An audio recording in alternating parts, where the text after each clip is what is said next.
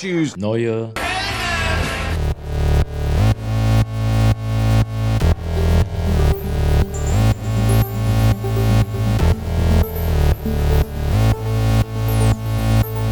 Neue Helden. Mit Jorik und Andi. okay. So, da ist die Klappe gefallen. Es geht los beim Neue Helden Podcast. Jorik und Andi. Heute reden wir über Wonder Vision. Wir sind gut drauf. Sind sehr gut drauf. Es ist ein Samstagvormittag, ja. mittlerweile schon fortgeschrittener Vormittag. Bei euch zu Hause in euren gemütlichen Zimmern ist es vielleicht Nachmittag, Abend, Nacht. Genau, ja. Schnappt euch einen Kaffee. Ich habe leider keinen, weil ich gleich noch Kaffee trinken nee. gehe. Also nicht, nicht in okay. einen Kaffee, leider. Die haben ja noch zu. ähm, ich glaube, wir haben noch nie so schnell eine Aufnahme begonnen. Also wir sind, glaube ich, wirklich vor vier Minuten in den Discord gekommen und die Aufnahme läuft schon. Das ist, glaube ich, Rekord. Es gab kein Geschnattere davor. Ja, ich habe heute schon sehr viel Kaffee getrunken. Ich war den Morgen schon am Lernen bei meiner Freundin und die hat so eine Senseo Kaffeemaschine. nice. Und dann macht man sich halt immer schnell mal so eine, eine Tasse. Oder? Aber ich glaube, ich bin mittlerweile schon so bei der siebten oder sowas. das ist nicht gesund, Mann. ähm, nee, aber das sind auch kleine Tassen bei den Senseo. Das ist ja dann keine große ja, volle Kaffeetasse. Das stimmt. Tja, ja. Ähm, ja, ich habe tatsächlich, es ist ein ganz furioser Morgen irgendwie. Ich habe vor, ja, sagen wir mal, 14 Minuten äh, WandaVision zu Ende geschaut. Weil mir gestern äh, Abend aufgefallen ist, wir machen ja morgen die Aufnahme und ich habe die letzte Folge noch gar nicht geguckt. Ähm, ja, wir haben die letzte Folge gestern Abend geschaut. Mhm. Wir haben das ja immer so gemacht, dass wir das freitagsabends so geschaut haben, weil die Folgen auch immer wöchentlich rauskamen. Schön Pizza dazu bestellt. Ja, richtig das war eigentlich ganz nice. Ja, ja, wir haben das jetzt irgendwie die letzten drei, vier Wochen immer relativ groß aufgezogen. Geil. Also, das heißt groß aufgezogen, aber halt immer vorher irgendwie Essen fertig gemacht oder jetzt halt Pizza bestellt und dann halt die Folge Die schicken Klamotten mal immer angezogen. So schicken Klamotten mal angezogen. immer ungefähr haben wir auch versucht, das auf die Primetime zu legen, so. Nice. 20 Uhr, 15. Ja. Ja, bei mir lief es immer anders. Ich erzähl's gleich. Ich will nur vorab noch mal kurz äh, ein Disclaimer raushauen. Es geht jetzt hier um das Marvel Cinematic Universe. Wir gehen davon aus, genau. dass jeder alles geguckt hat, der diese Folge hört. Oder das dass der oder der, demjenigen es egal ist, ähm, falls er so ein bisschen oder sie gespoilert wird. Das ist sehr wichtig. Es wird nicht nur ja, auf den Inhalt von Wonder Vision eingegangen, sondern eben auch auf Endgame, genau. Infinity War. Wir machen ausnahmsweise alles, was damit zusammen. Ja, auch keine spoilerfreie Review, also wir gehen direkt alle, auf alle Inhalte ein, denke ich. Es fühlt sich an wie am das Anfang. Das ist halt bei der Serie auch quasi unmöglich irgendwie. Ja. da richtig spoilerfrei ranzugehen. Ja, das stimmt. Also dann bleibt man, dann wird es eine kurze Folge. Äh, dann bleibt ja. man relativ oberflächlich. Ähm, ich muss auch sagen, es war jetzt auch, also bei diesen Marvel-Sachen, da bin ich dann auch mehr inhaltlich involviert. So, also klar, man kann jetzt so ein paar Worte natürlich auch über die, über die, keine Ahnung, üblichen Punkte wie, wie die Schauspieler und die Inszenierung und sowas reden, werden wir mit Sicherheit auch, aber es ist halt dann doch, das gerät so ein bisschen ins Hintertreffen tatsächlich dann immer. Was genau, halt aber auch bei diesen Superheldenfilmen so ein bisschen dann, also, ne, wir wissen ja, Superheldenfilme oder Serien sind äh, im Prinzip Freizeitparks und haben nichts mit Filmkunst zu tun auf den guten alten Großmeister Martin ja. hören. Der hat das, Martin Scorsese hat das Der gesagt. auch nicht nur gute Filme gemacht hat, aber. Das stimmt, auch ein bisschen eine überhebliche Aussage, ja, aber. Durchaus, ja. Ne, aber es fühlt sich so ein bisschen an wie früher, ne? Also Marvel ist ja immer so ein bisschen, das sind so die. die ich meine, das ist jetzt kein Marvel-Film, es fühlt sich jetzt nicht so an wie der nächste Marvel-Film, auf den man so hingefiebert hat. Also da waren jetzt irgendwie Aufnahmen zu Endgame oder Spider-Man noch ein bisschen größer gefühlt, aber. Genau, aber es hat trotzdem diesen Marvel-Event-Charakter. Ja, schon so ein bisschen. Ey, das ist aber auch krass, ne? Ja. Wir hatten jetzt tatsächlich in dem, also seit es den Podcast gibt, wir haben logischerweise mit Endgame damals angefangen, dann haben wir halt Spider-Man Far From Home gemacht. That's it, oder? Kam noch mal, danach kam kein Marvel-Film mehr. Oh, nicht so richtig. Also wir haben halt äh, ne, Spider-Man Into the Spider-Verse besprochen, ja, gut, der aber, aber auch MCU. eher ein Sony-Film ist, ja. aber kein MCU-Film. Und ja, danach kam ja auch quasi kein Marvel-Film erstmal raus. Ja, ja, krass wie lange es ja. jetzt her ist, so, aber ähm, ja. Wir haben halt eine Folge zum MCU generell noch gemacht. Das stimmt, das war sogar die zweite, glaube ich. Genau. Also Dann die erste, erste offizielle. Ja. ja. Genau, könnt ihr gerne auch nochmal reinhören, ne? Da hat sich ja auch viel verändert, ne? Ich will ja immer, immer, weise ich gerne darauf hin, dass ich immer gesagt habe in der Folge schon, ich hoffe, dass das MCU in so eine, ja, eher verrücktere Richtung geht. Und diese Hoffnung, die ist ja mit WandaVision schon ein bisschen erfüllt worden, muss ich gerade sagen. Da freue ich mich sehr drüber. Ja, also zumindest, von der, zumindest mal von der Machart. Inhaltlich muss ich sagen, gegen Ende hin war es dann schon genau, ziemlich typisch wieder. Also, was ja, aber ja auch okay ist. Ähm, genau. Aber ja, ich glaube, wir werden jetzt gleich eh so ein bisschen Folge für Folge mal durchgehen. Genau. Ähm, was soll ich gerade noch sagen? Ja, ich. Hab's vergessen. Hast du die Woche noch irgendwas anderes geschaut? Ich glaube, wenig bis gar nichts. Ich habe. Doch, oh, ich habe The Greatest Showman geschaut, ja. Ah, okay, mit Hugh Jackman. Mit Hugh Jackman, ja. Zendaya, da wären wir auch wieder beim SCU oder bei Spider-Man. Genau. Äh, Zac Efron. Ja, ich wäre mit Zac Efron ist mit dabei. Den habe ich auch irgendwie vor ein, zwei Monaten mal geschaut. ist eigentlich ein ziemlich cooler Film. Ja. Ich fand es komisch, Zac Efron in einem Musical zu sehen, ehrlich gesagt, aber. ich habe auch Zac Efron, ja, kennt man ja auch nicht so aus Musicals, ne? Vor allem nicht aus Musicals, die irgendwas mit Schulen oder so zu tun haben. Ja. Aber ich habe ihn auch erst gar nicht erkannt. Ich weiß noch, da war die Aussage von mir, was ist das eigentlich für ein Möchtegern Zac Efron? Ja, ich erinnere mich, das hast du sogar mal im Cast erzählt, ja, ja. Und meine Freundin und die Freundin, mit der wir das geguckt haben, schauen mich so an. und ich so, warte. Das ist Zac Efron, okay. Ja, uh, ja Hugh Jackman, ich habe auch Filme mit Hugh Jackman geguckt. Alle X-Men-Teile quasi. Ach ja. Also die drei X-Men-Teile, ne, wo Ian McKellen Magneto spielt und Patrick Stewart Charles Xavier. Mhm. Und dann habe ich jetzt noch die ersten beiden Filme ja, aus dem Reboot in Anführungszeichen oder den Prequels dazu, wie man es nennen will, ähm, ja, Days of the Future Past und also Zukunft ist Vergangenheit und erste Entscheidung geschaut. Mhm. Weil da ja auch ein Schauspieler in Wonder Vision vorkommt. Aber oh, auf den kommen wir bestimmt auch, auch noch Punkt, zu sprechen. Ja. Der ja. aber, ja gut, reden wir drüber, wenn wir bei der Folge angekommen sind. Oder bei genau, den Folgen. Genau, und ich muss sagen, ich hatte immer in Erinnerung, dass irgendwie mir die alten X-Men-Filme besser gefallen mhm. haben. Aber das hat sich so ein bisschen umgekehrt. Also meine kurze Bewertung zu den alten X-Men-Filmen für die 2000er und dafür, wie Superheldenfilme damals so waren und so waren sie eigentlich schon ganz solide. Mhm. Irgendwie entsprechen halt heutzutage nicht mehr dem Niveau, aber hatten halt viele coole Ansätze auf jeden Fall. Aber ich muss sagen, ich finde die neuen mit Michael Fassbender als Magneto und so eigentlich auch gar nicht so schlecht, zumindest die ersten beiden. Die anderen habe ich auch noch überhaupt nicht gesehen. Die sollen ja dann echt nicht mehr so gut sein, dieser Apocalypse und der Dark Phoenix Film. Ich werde sie mir auch noch angucken und dann werde ich da nochmal ein Urteil geben, vielleicht in der nächsten Folge. Ja, ich kann da gar nichts zu sagen. Ich habe einen X-Men-Film gesehen, wo diese Mutantenschule zerstört wird. Mhm. Ich glaube, das ist ist sogar in, kann da dann auch Quicksilver vor? das kann gut sein. Also ich habe wirklich wenig Erinnerung dran. Aber. Dann ist es, glaube ich, sogar Apocalypse. Ja. Also ich habe. Aber ich bin überhaupt nicht drin, was X-Men angeht. Also ewig auch geschaut. Also ewig her, dass ich es geguckt habe. Mhm. Ja. Genau, ja, auf den Zusammenhang zu den X-Men kommen wir dann bestimmt auch nochmal zu sprechen im Laufe ja. der Folge, aber sonst habe ich die Woche auch nichts geschaut. Zusammenhang oder halt auch nicht. oder halt auch nicht, ja. genau. Das ist der Punkt. Ja, nee, uh, The Greatest Showman, das war so ein Film, da lag mir ähm, sowohl der Leon, der ja bei uns schon in der ähm, Spider-Verse-Folge als Gast dabei war, der lag mir da schon ewig in den Ohren, dass ich den Film unbedingt mal gucken soll. Und äh, meine mhm. Freundin jetzt auch. Ich weiß nicht, wir kamen da neulich mal drauf. Äh, ist ja jetzt verfügbar bei Disney Plus und bei Netflix. Ähm, genau. Und dann haben wir den mal geguckt und es ist halt, ja, wenn man Musicals geil findet und die Musik irgendwie am Anfang war ich so ein bisschen nervig, weil ich die Musik schon so oft gehört habe irgendwie, so, weil ja. die beiden besagten Personen diese Musik auch immer mal ganz gerne hören, so den Soundtrack, der ja auch irgendwie cool ist, aber es war dann so ein bisschen, ähm, also das kannte ich schon, war am Anfang so ein bisschen, ah, der Song schon wieder, aber ja, an sich ist es ein, ein schöner Musical, so ein bisschen verkünstelt, du hast ja da auch dieses Zirkus-Thema, was halt irgendwie cool ist, fand die Story auch schön. Ja, es ist halt, man wird auf jeden Fall schön unterhalten von dem Film. Ja, definitiv. Die Sets sind halt auch immer so, wie du schon sagst, so verkünstelt, auch so ein bisschen Musical-kulissenhaft aufgebaut. Ja. Häufig mal in dem Film. Fand ich dann aber irgendwie auch ganz cool. Ja, ich muss halt oft. Also irgendwie gerade, wo sie auch auf dem Dach so singen und sowas, teilweise am Anfang vom Film, mhm. noch nicht so viel Geld haben und so, das sieht irgendwie, hast halt voll so dieses Musical-Set ja, ja. im Kopf. Aber es, ich finde es irgendwie cool. Ich finde es halt immer bei Musicals so, das ist, also Musical ist halt noch mal geiler, wenn du es so live siehst, finde ich. Ja. Und deshalb finde ich Musical-Filme, also es, es, kommt darauf an, was für eine Art von Musical-Film. Ich glaube, so diese Highschool-Musical-Filme funktionieren schon auch ganz gut. Aber so, so ja. diesen Greatest Showman hätte man auch geil auf einer Bühne inszenieren können.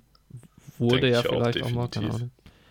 bestimmt. Kann ich mir und dann vorstellen. Mit so, ja. mit so Kulissen und so ist schon natürlich fett. Aber es hat ja, schon. Ja, ist halt auch die Frage, ne, was schon als Musical-Film zählt, weil ich meine, im Endeffekt sind die ganzen klassischen Disney-Filme, König der Löwen und so, sind ja auch alles Musicals, wenn du so ja. willst.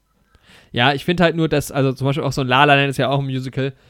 Und La La Land mhm. funktioniert jetzt auf der Bühne wahrscheinlich nicht so gut. Also könnte man bestimmt auch machen, aber ähm, Greatest Showman ist halt, hat halt ganz viele Szenen, die halt sowieso in der Zirkusmanege oder so spielen oder in diesem ja. Theater. Das ist halt das Set so.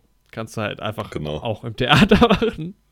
Natürlich ja, sehr aufwendig dann, aber das, das ist halt, man hat eh dieses Gefühl, die ganze Zeit bei einer Show auch bei den meisten Situationen dabei zu sein. Genau. Ja, nee, war schön. Aber sonst habe ich, glaube ich, nichts. Star Trek, ich habe wieder angefangen, Star Trek zu schauen. Die Originalserie. Da stecke ich noch mitten in Staffel 2. Schlecht. Ja, stimmt. Eine Sache habe ich noch geschaut. Im letzten Podcast schon kurz angekündigt, dass ich das schauen will. Dieses ähm, Opposite diese neue Animationsserie, ah. die ist jetzt auch auf Disney ja. Plus zu sehen. Die so nach Rick and Morty aussah, ne? Genau, und ich, der, ich bin der Sache jetzt nicht weiter nachgegangen, aber der ähm, Animationsstil ist auf jeden Fall derselbe. Und wie heißt er? Der Synchronsprecher von Rick, der auch äh, Sendungsmacher mhm. ist.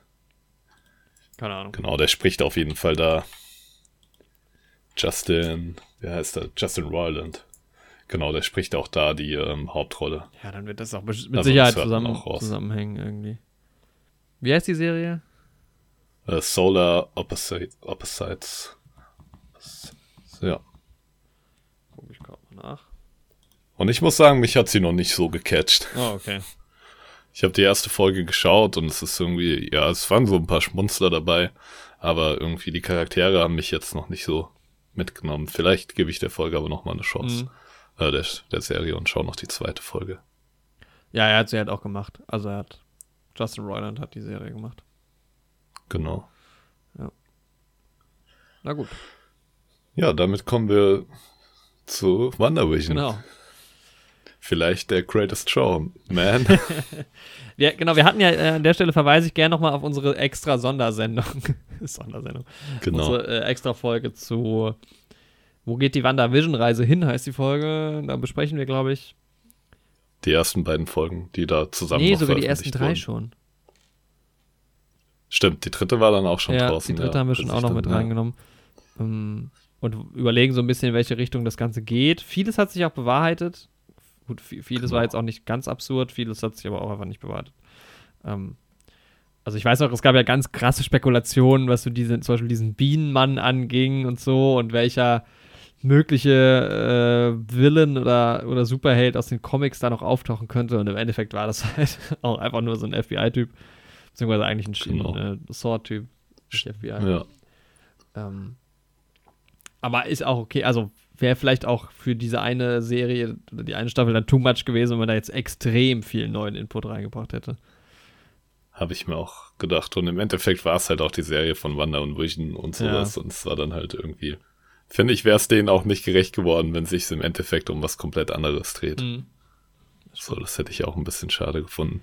Ja, es gab noch, ähm, Paul Bettany hat ein großes Cameo, äh, nicht Cameo, einen großen Auftritt angesprochen. Was hat er angesprochen? Hat gesagt, er freut sich in der letzten Folge mit jemandem zusammenzuarbeiten, von dem er viel hält und mit dem er schon immer zusammen Spiel auftreten wollte. Okay. Im Endeffekt hat sich das als Witz herausgestellt. Es gab Gerüchte, dass Al Pacino auftreten soll in der Rolle des Mephisto, aber im Endeffekt meinte er wohl einfach sich, sich selbst. selbst. Ja. Dazu dann auch später mehr. Ja, Finde ich aber ganz nice, diesen, diese Aussage von ihm. Äh, lass uns mal gerade so über die, vielleicht über die ersten drei ähm, Folgen so im sprechen, wie so der Eindruck auf uns war. Das haben wir ja noch gar nicht äh, angesprochen das letzte Mal. Äh, also gerade genau. die ersten zwei Folgen waren ja, kamen ja gleichzeitig, waren ja Schwarz-Weiß-Folgen und haben ja schon den einen oder anderen oder die ein oder andere äh, abgeschreckt. Wo, ne? Genau, ja. Die erste Folge hat sich auf die 50er Jahre bezogen, auf so Sitcoms wie Isle of Lucy. Und die zweite dann auf die 60er Jahre. Und viele Leute haben sich schon gedacht, was ist das jetzt, ne? Mhm. Viele Leute dachten, ja, waren von dieser Live-Studio-Audience-Lache aus der Konserve vielleicht auch abgeschreckt, konnten irgendwie nichts so mit der Serie anfangen. Das waren aber auch gerade die Menschen, denke ich, die nicht so im MCU Nicht so intelligent waren. sind. Das kann man schon so sagen.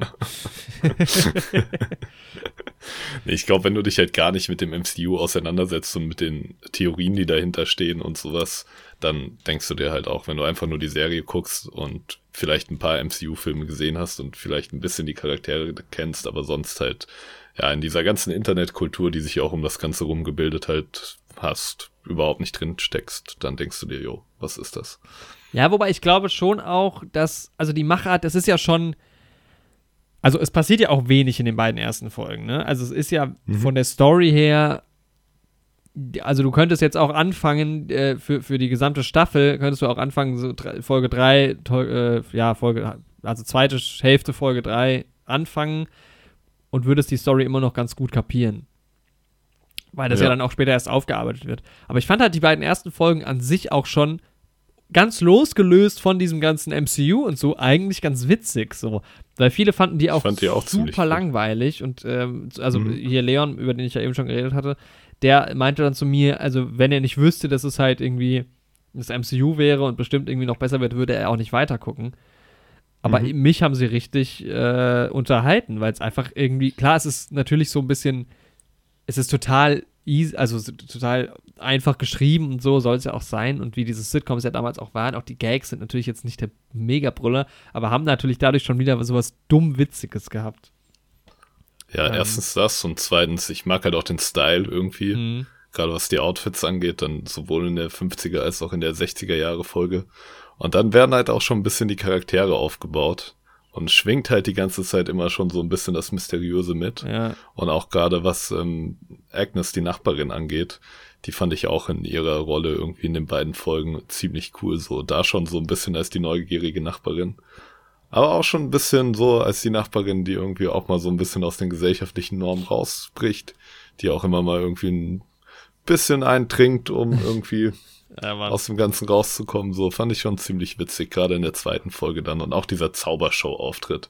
Und auch wie sie so ähm, halt so praktische Effekte genutzt haben. Mega geil, um ja. dieses Zaubern so zu symbolisieren, wie es halt damals in den 50ern, 60ern ja. halt gang und gäbe war. Und das fand ich halt super kreativ. Also, was heißt kreativ, aber ich fand es halt cool gemacht.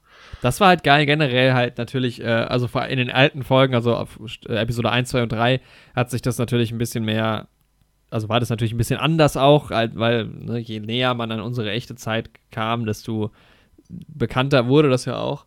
Aber halt auch diese Stopptricks und sowas und das war ne, Bildformat und so und angeblich haben sie ja auch mit alten Kameras gedreht. Ich weiß gar nicht, ob das so wirklich stimmt.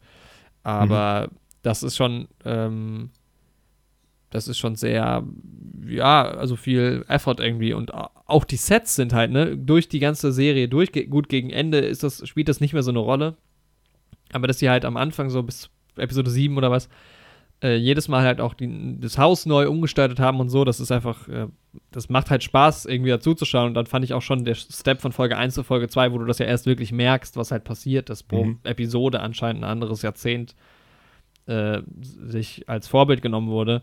Das macht halt irgendwie die ganze Zeit hat so Lust auf die nächste Folge gemacht. Wie sieht es dann beim nächsten ja, Mal aus? Genau. Das war und ich finde, sie haben den Vibe von den verschiedenen Serien, auf die sie anspielen, richtig gut eingefangen. Ich meine, so, okay, die Serien von den 50ern bis zu den 70ern kenne ich halt nicht so gut. Mm, ja. Da, aber gerade dann 80er, okay, kenne ich halt so ein paar Beispiele, ne? Aber gerade dann in der Folge, wo sie auf Malcolm mittendrin und dann der Folge danach, wo sie auf Modern Family anspielen, da haben sie halt den Vibe von dem jeweiligen Haus richtig gut eingefangen. Ja, stimmt. Ich ja. fand's auch krass, wie, ja, genau wie sehr sie da. Also ich bin auch nicht so ganz drin, auch was die alten Sitcoms angeht. Aber dass sie, also mhm. zumindest, zumindest merken wir drin, sieht man ja tatsächlich auch.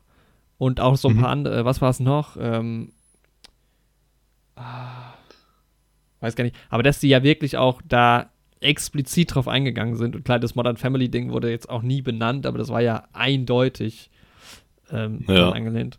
Fand ich schon krass, wie nah man da wirklich an echte Serien auch reingegangen ist. Und die Folge ist ja auch irgendwie kurz danach released worden, nachdem sich irgendwie das Ende von Modern Family geehrt hat. Ja, genau, ja. Ich glaube sogar, also zumindest zum. Ich, also, ich, die haben ja dann alle, der ganze Cast hat ja dann auch nochmal gepostet und sowas. Also, ich glaube, es war tatsächlich der Jahrestag vom letzten Drehtag von Modern Family. Wenn ich das genau, ja, die haben alle auf Twitter und so gepostet, wie cool die das irgendwie finden ja. und wie gut die den Vibe auch eingefangen haben. Julie Bowen, die Schauspielerin von Claire, da habe ich auf jeden Fall einen Tweet gelesen. Ja. Dass sie das irgendwie voll schön fand, so. Ja. Genau. Ähm, so, aber nochmal, um, um auf die ersten Folgen zurückzukommen. Äh, jetzt habe ich meine Notizen wieder geschlossen. Verdammt. Genau. Ja, die erste Folge ne, trägt den Titel Filmed Before a Live Studio Audience. Die Titel haben ja auch immer so ein bisschen so einen Zusammenhang. Ne? War ja damals so, damals tatsächlich noch die Serien vor dem Live-Audience gefilmt. Ja. Ja, mittlerweile, also ja, ja, immer noch. Also Big Bang Theory ja. äh, so ein klassisches Beispiel. Genau, Friends war ja auch noch so. Aber es gibt auch Serien, wo es einfach eingespielt ja, ist. Genau, ja. das war eh cool, dass sie die Folgen so benannt haben. Allerdings haben sie das bei Disney Plus zumindest in Deutschland äh, erst nach Folge 3 gemacht. Ja. Also ich weiß nicht, ob das irgendwie ein Fehler war oder ob es irgendwie um Spoiler zu vermeiden, aber eigentlich spoilern die jetzt nicht. Also, ne, Film bevor Live Studio Audience, dann zweite Folge Don't Touch That Dial. Dann Folge mhm. 3 Now in Color. Also hätten, ja, aber ist mir aufgefallen, am Anfang war das nur Episode 1, Episode 2, Episode 3. Und dann, ähm, dann ging es ja weiter. Hier, 4, we, we Interrupt This Program. Auch eine geile Folge. Also, das ist. Ja. Das war schon cool, dass das dann so. Okay, jetzt äh, rollen wir es nochmal von, von außen, von hinten so ein bisschen auf. Ähm, Genau, aber da ist man dann in die echte Welt gekommen und da hat sich dann auch so das Format verändert ja. und sowas am Ende von der dritten Folge ja schon. Das war schon alles ziemlich genial gemacht. Irgendwie. Ja. Ja. Ja, in der ersten Folge wird man halt erstmal so ein bisschen Westview wird so ein bisschen gezeigt und die Welt. Das erinnert auch die ersten beiden Folgen gerade im Schwarz-Weiß, erinnern auch beide so ein bisschen an den Film Pleasantville, mhm. wo es auch darum geht, dass zwei Teenager in so eine Fernsehserie reingezogen werden. Und in dieser Fernsehserie ist halt immer alles heile Welt. Da kann zum Beispiel die eine Teenagerin kann nicht rauchen in dieser Serie drin dann, weil das halt dieser heilen Welt nicht entsprechen würde. Ich glaube, es kann gar kein Feuer angezündet werden und sowas. Und irgendwie die Quintessenz von dem Film ist halt, dass halt diese heile Welt und sowas vielleicht irgendwie gar nicht mal auf Dauer so cool ist, ne? Und dass irgendwie auch Risiko und sowas zur Lebensfreude dazugehört und es wird halt alles immer bunter. Und ja. Tabuthemen werden immer mehr gebrochen und so. Spielt übrigens auch Toby Maguire mit, ne?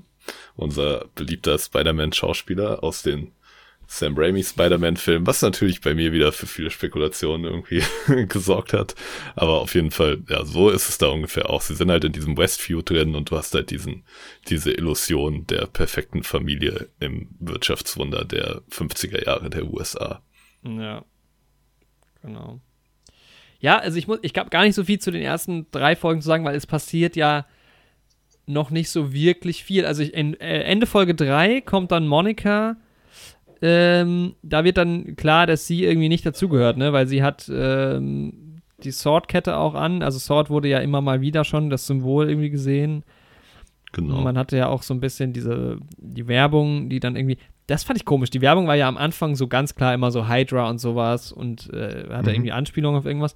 Ich hatte das Gefühl, dass das später nicht mehr so eindeutig Ja, die war. Anspielungen sind halt weniger eindeutig geworden, aber für die Comicleser halt immer noch präsent. Ah, okay. Und dadurch, dass ich halt ein paar YouTube-Videos dazu geguckt habe, kann ich auch ein bisschen was dazu sagen.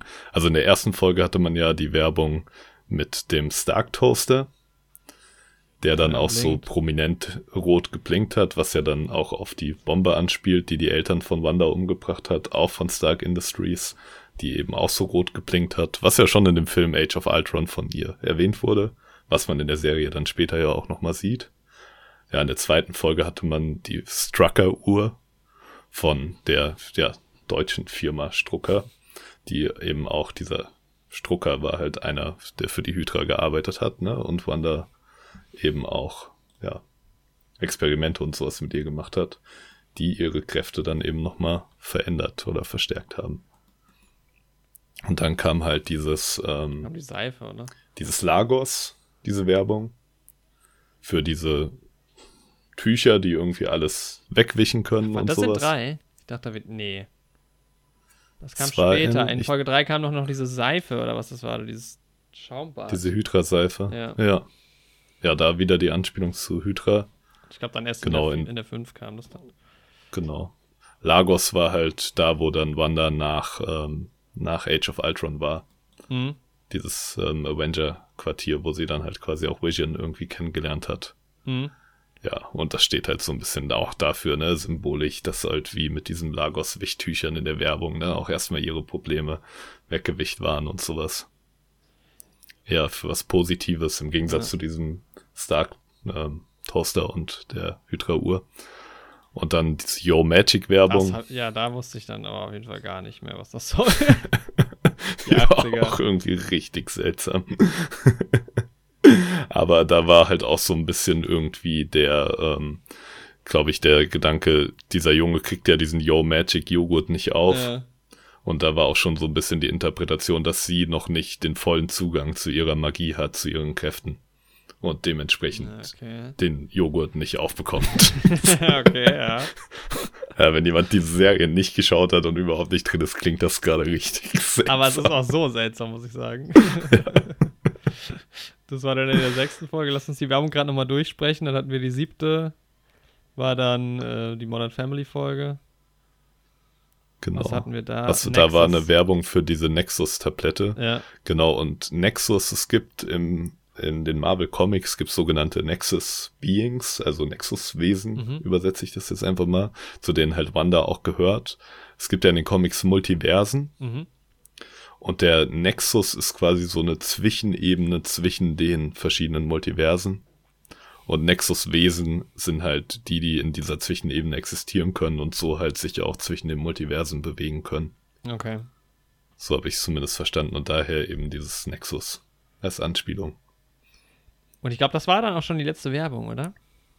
Genau, weil die letzte Folge ja dann nicht mehr, genau, weil die ja nicht mehr in diesem ja, Sitcom-Anspielungsformat ist. Genauso genau, wie die vierte Folge, die auch keine Werbung hat. Ich, ja, ich muss auch genau. sagen, das war so, also, also wir haben Folge 1 50er, Folge 2 60er, Folge 3 70er, dann haben wir Folge 4, die es unterbricht, fand ich cool. Folge 5 ist 80er, Folge 6 ist 90er, Folge 7 2000er und dann sind wir ja quasi für die, die, die, hier für uns im Jetzt. Mhm. Und dann äh, bricht das ja langsam so ein bisschen auf, weil dann wird klar, dass äh, Agnes halt ähm, die äh, Gegenspielerin ist und dann nimmt sie sie auch mit und so. Also im Prinzip, ja, doch. Genau. Da hört es ja dann komplett Wobei auf. ich sagen muss, ne, dass die 90er mir tatsächlich ein bisschen zu kurz gekommen sind. Also ich habe ein bisschen mehr noch auf sowas im Stil von Friends oder so gehofft. Mhm. Ähm, weil so Malcolm mittendrin und Scrubs und The Office und so, auf was dann die ähm, Folge, die sechste Folge nach der 80er Folge anspielt. Ähm, ich meine, Malcolm mittendrin repräsentiert zwar irgendwie vom Charme und sowas schon noch stark die 90er, aber ist halt auch Anfang 2000 rausgekommen. Ja. Und ist halt für mich eigentlich auch schon eher frühe 2000er so. Da hätte ich noch so ein Zwischensetting irgendwie mir gewünscht oder erwartet. Das habe ich Aber mir tatsächlich bei Modern Family auch gedacht, weil Modern Family auch eher 2010er ja dann ist. Genau, ähm, ja. Aber irgendwann wird es natürlich auch optisch so ein bisschen schwieriger. Dass, also ich meine, du hast natürlich 50er, 60er, 70er, ist irgendwie alles so ein bisschen klarer. Ja. Ähm, das vermischt dann irgendwie so ein bisschen. Aber das gut, also ich fand es so. generell, war es halt irgendwie, klar, dieser Grundgedanke am Anfang, was ja auch dieses, also zumindest so über die ersten fünf Folgen oder vielleicht dann noch sechs Folgen, vor allem halt am Anfang war das ja irgendwie so, hä, was geht denn jetzt ab hier eigentlich? Ja. Bevor es dann so richtig erklärt wurde, gut, in Folge 4 wird schon so ein bisschen erklärt, was passiert, aber ähm, man wusste ja auch nicht so genau, warum dieses Fernsehformat, wie funktioniert das überhaupt, äh, weil die das ja dann auch draußen sehen können, also das war alles so ein bisschen, hä? Und das ist dann aber am Ende hinten raus für die letzten zwei bis drei Folgen auch eigentlich egal. Fand ich so ein stimmt, bisschen ja. schade, dass das so fast schon so ein bisschen fallen gelassen wurde. Es ist natürlich jetzt nicht so super relevant, aber irgendwie hat es für mich sich dann schon so ein bisschen wie, okay, ist halt ein Gimmick, um das ganze Ding gut zu vermarkten irgendwie. Ja. Ähm, hast schon recht, ja. Weil das war natürlich das cool am Anfang, ne? Du hattest ja wirklich immer wie so eine Episode und das war ja dann auch witzig, dass die dann draußen, dass dann die, oh, jetzt muss ich gerade gucken, wie heißt Cat Dennings Charakter? Ähm, ähm, boah. Ja. Darcy. Dass Darcy, Darcy Lewis dann halt ja auch Lewis, immer da so genau. invested ist und da so mitguckt. Ja. Wo ich mich im Übrigen gefragt habe, in welcher, in welcher Zeit passiert das? Also wie lange, das wird halt nie ganz aufgeklärt. Wie lange ist Wanda jetzt da drinne? Weil die also ich hatte so den Eindruck, dass da quasi eine Episode nach der nächsten kommt. Also, dass, mhm. dass die Darcy guckt sich quasi am Fernseher das so an und wenn diese Episode zu Ende ist, dann geht es direkt weiter mit dem nächsten äh, Jahrzehnt, dass die quasi nur für einen Tag da drin ist oder was. Glaube ich auch, weil, weil sie sagte ja auch, dass ähm, die Kinder halt innerhalb von so und so wenigen Stunden so und so viel gealtert genau, sind. Ja. Und sie sagen ja auch, dass sie nur einen halben Tag schwanger ist oder so ja. im Endeffekt. Ja. Weil sonst gäbe es ja auch kein, es gibt ja keinen Sendeschluss. Also es hört ja quasi auf genau. und dann muss ja irgendwas, also dieses Signal kommt ja, die ganze Zeit aus diesem, äh, was war es, kein Hexagon, aber ich weiß gar nicht mehr welche Form. Doch, im Endeffekt, es war auf jeden Fall ein Hexagon. Ja, war ein Hexagon. Also diese Hexer, ähm, Kram spielen dann auch ähm, eine Rolle ja. in den Comics und sowas in Bezug auf die Magie. Ah, ja, okay. Ja. ja. Also und ähm, was mir noch, was ich mich noch gefragt habe, was jetzt aber auch wieder in so eine ganz seltsame nerdy Richtung geht. aber ähm, es wird ja thematisiert, die Serie Malcolm mittendrin. Und man sieht ja dann irgendwie in Folge 9 auch tatsächlich die DVD-Hülle von Malcolm Echt? mittendrin. Die habe ich nicht gesehen. Ja ähm, als man in dem Rückblick, wo man sie noch in Sokovia sieht mit ihren Eltern. Also Folge ne? 8. Ähm, ja, Folge 8, ja, okay. ja, sorry, genau. Und ähm, jetzt ist natürlich die Implikation im Rahmen der Serie Melke mittendrin, ne? Da spielen die mit so Sachen wie Spider-Man-Figuren. Da werden auch mal Superhelden thematisiert, ja. die es natürlich aufgrund unserer Popkultur und sowas gibt. Ja. Also eigentlich kann, kann die Serie nicht im MCU-Universum existieren, weil dann müsste ja Wanda, wenn sie Malcolm mittendrin geschaut hat, da schon irgendwie Figuren von Spider-Man gesehen haben. Den es noch gar nicht gibt den es noch gar nicht ja. gibt. Und da müsste sie sich ja ganz wundern, wenn dann auf einmal später wirklich Spider-Man und sowas auftaucht. Aber gut, da wären wir wieder bei dem Punkt, wie kann Samuel L. Jackson im MCU über Star Wars reden ja. und Star Wars Anspielungen machen, obwohl er Mace Windu spielt und ja. sowas. Also ich glaube, das muss man dann einfach so irgendwie hinnehmen, dass die Popkultur da irgendwie trotzdem existiert, obwohl es ja eigentlich in sich sehr paradox ist. Es ist ja alles so. irgendwie, also ich muss auch sagen, diese Serie war schon gespickt mit Fanservice. Also ja. auch dieses Ding, was jetzt Pietro zum Beispiel anbetrifft, da lässt sich ja jetzt noch viel drüber diskutieren, aber meiner Meinung nach ja auch nur ein reiner Fanservice. Und ja, im Endeffekt schon, aber das wäre halt so schade und es ergibt auch irgendwie keinen Sinn. Ja, lass uns kurz so drüber reden, wo wir jetzt schon da sind und ein bisschen, äh, wir, genau. sind gerade so ein bisschen kreuz und quer, aber was soll's. Ähm, ja, wir, wir wollten es eigentlich Folge für Folge durchgehen, aber jetzt sind wir wieder voll drin. Naja, ist, ist, kommt er nicht sogar in Folge 5? Genau, Oder in er kommt. 6, nee, er kommt, glaube ich, in. Nee, doch, er kommt in 5, glaube ich. er Ende. kommt am Ende, Ende von, von, Folge 5, ja. genau. Steht er an der Tür. Das war ja, das war ja sowieso das Ding. Ich hab's ja null gerafft, erst als du es mir erzählt hast, weil ich habe ja die X-Men-Filme nicht gesehen und kannte diesen Schauspieler dementsprechend nicht und halt auch die Rolle von Quicksilver nicht. Und genau. er steht halt vor der Tür und ich dachte im ersten Moment, weil sie sagt ja auch, Pietro, sie erkennt ja ihren Bruder und ich dachte halt, mhm. ah, das ist der halt aus Age of Ultron hatte ich halt nicht mhm. mehr so präsent, habe ich gedacht, ja, kann sein, keine Ahnung. Hab dann genau. erst später halt erfahren, dass es halt der Schauspieler von, ähm, von Quicksilver aus den X-Men-Teilen ist. Genau, ähm. Evan Peters ist das dann anstelle von Aaron Taylor Johnson, der ihn im MCU gespielt ja. hat. Genau, und er hat halt auch seine, ja, er hat halt auch seine Art, die er in den X-Men-Filmen hat, mhm. dass er eher so ein bisschen, ja, so der Komiker ist, so ein bisschen flapsig und sowas auch mal so ein paar popkulturelle Anspielungen und sowas raushaut. Und es wurde halt impliziert, dass sie ihn quasi aus dem X-Men-Universum geholt hat. Oder dass Agatha Harkness, auf die wir auch noch zu sprechen kommen, ja. ihn aus diesem Universum geholt hat. Und da war natürlich die Implikation offen, weil ja Disney jetzt auch Fox gekauft hat, ne?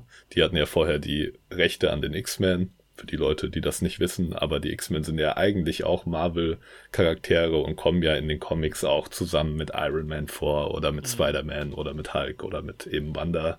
Und genau, gerade Wanda und Quicksilver sind halt eigentlich in den Comics beides Mutanten, waren aber dann quasi in unserem Filmuniversum die einzigen beiden Rollen, die sowohl im MCU als auch in dem Fox X-Men-Universum zeitgleich existiert haben, nur eben anders besetzt waren. Ja. Beziehungsweise eigentlich war es nur Quicksilver, weil Wanda kam, kam in den X-Men-Film nicht vor. Ja, ja. Genau. Und ja, dann hatte man halt jetzt eben auf einmal nicht mehr den Quicksilver aus dem MCU, sondern den Quicksilver aus den Fox-Filmen. Zumindest den Schauspieler davon. Und da war natürlich die Implikation von Multiversen irgendwie direkt präsent. Ja. So. Fast forward, Episode 9. Genau. In der ähm, Monika, wie heißt die noch mit Nachnamen? Äh, Monica Rambeau. Rambeau, genau. Ähm, ja jetzt quasi von ihm so ein bisschen festgehalten wurde und ihn dann halt dann herausfindet, dass er eigentlich, jetzt muss ich nochmal gucken, wie er heißt. Irgendwas Boner auf jeden Fall. Ja, das habe ich auch noch im Kopf, genau. äh, dass er halt auch quasi ein gewöhnlicher Mitbürger von diesem West, äh, Westworld, nee, Westview ist. Genau. Äh, Alter, die Westworld Crossover confirmed. Ähm, ja, warte, ich habe gerade die Szene. Was jetzt natürlich darauf schließen lässt, dass es einfach doch nur Fanservice ist oder halt ein nettes Gimmick so und man hatte halt ihn gecastet, um noch ein bisschen für Gesprächsstoff zu sorgen und sowas, weil eigentlich kann er jetzt nicht mehr, also das kann, das kann ja jetzt nicht mehr, also warte mal, jetzt, äh, er heißt Ralph Boner und kommt, genau. wohnt ja wohl einfach auch in Westview. Das heißt, er kann ja jetzt nicht mehr Pietro sein in echt. Genau. Was halt dann wieder diese ganze äh, X-Men-Nummer so ein bisschen entkräftigt. Aber, Aber dann fast halt schon endgültig, weil eigentlich kannst du ja jetzt auch nicht mehr sagen, man bringt es doch noch irgendwie zusammen.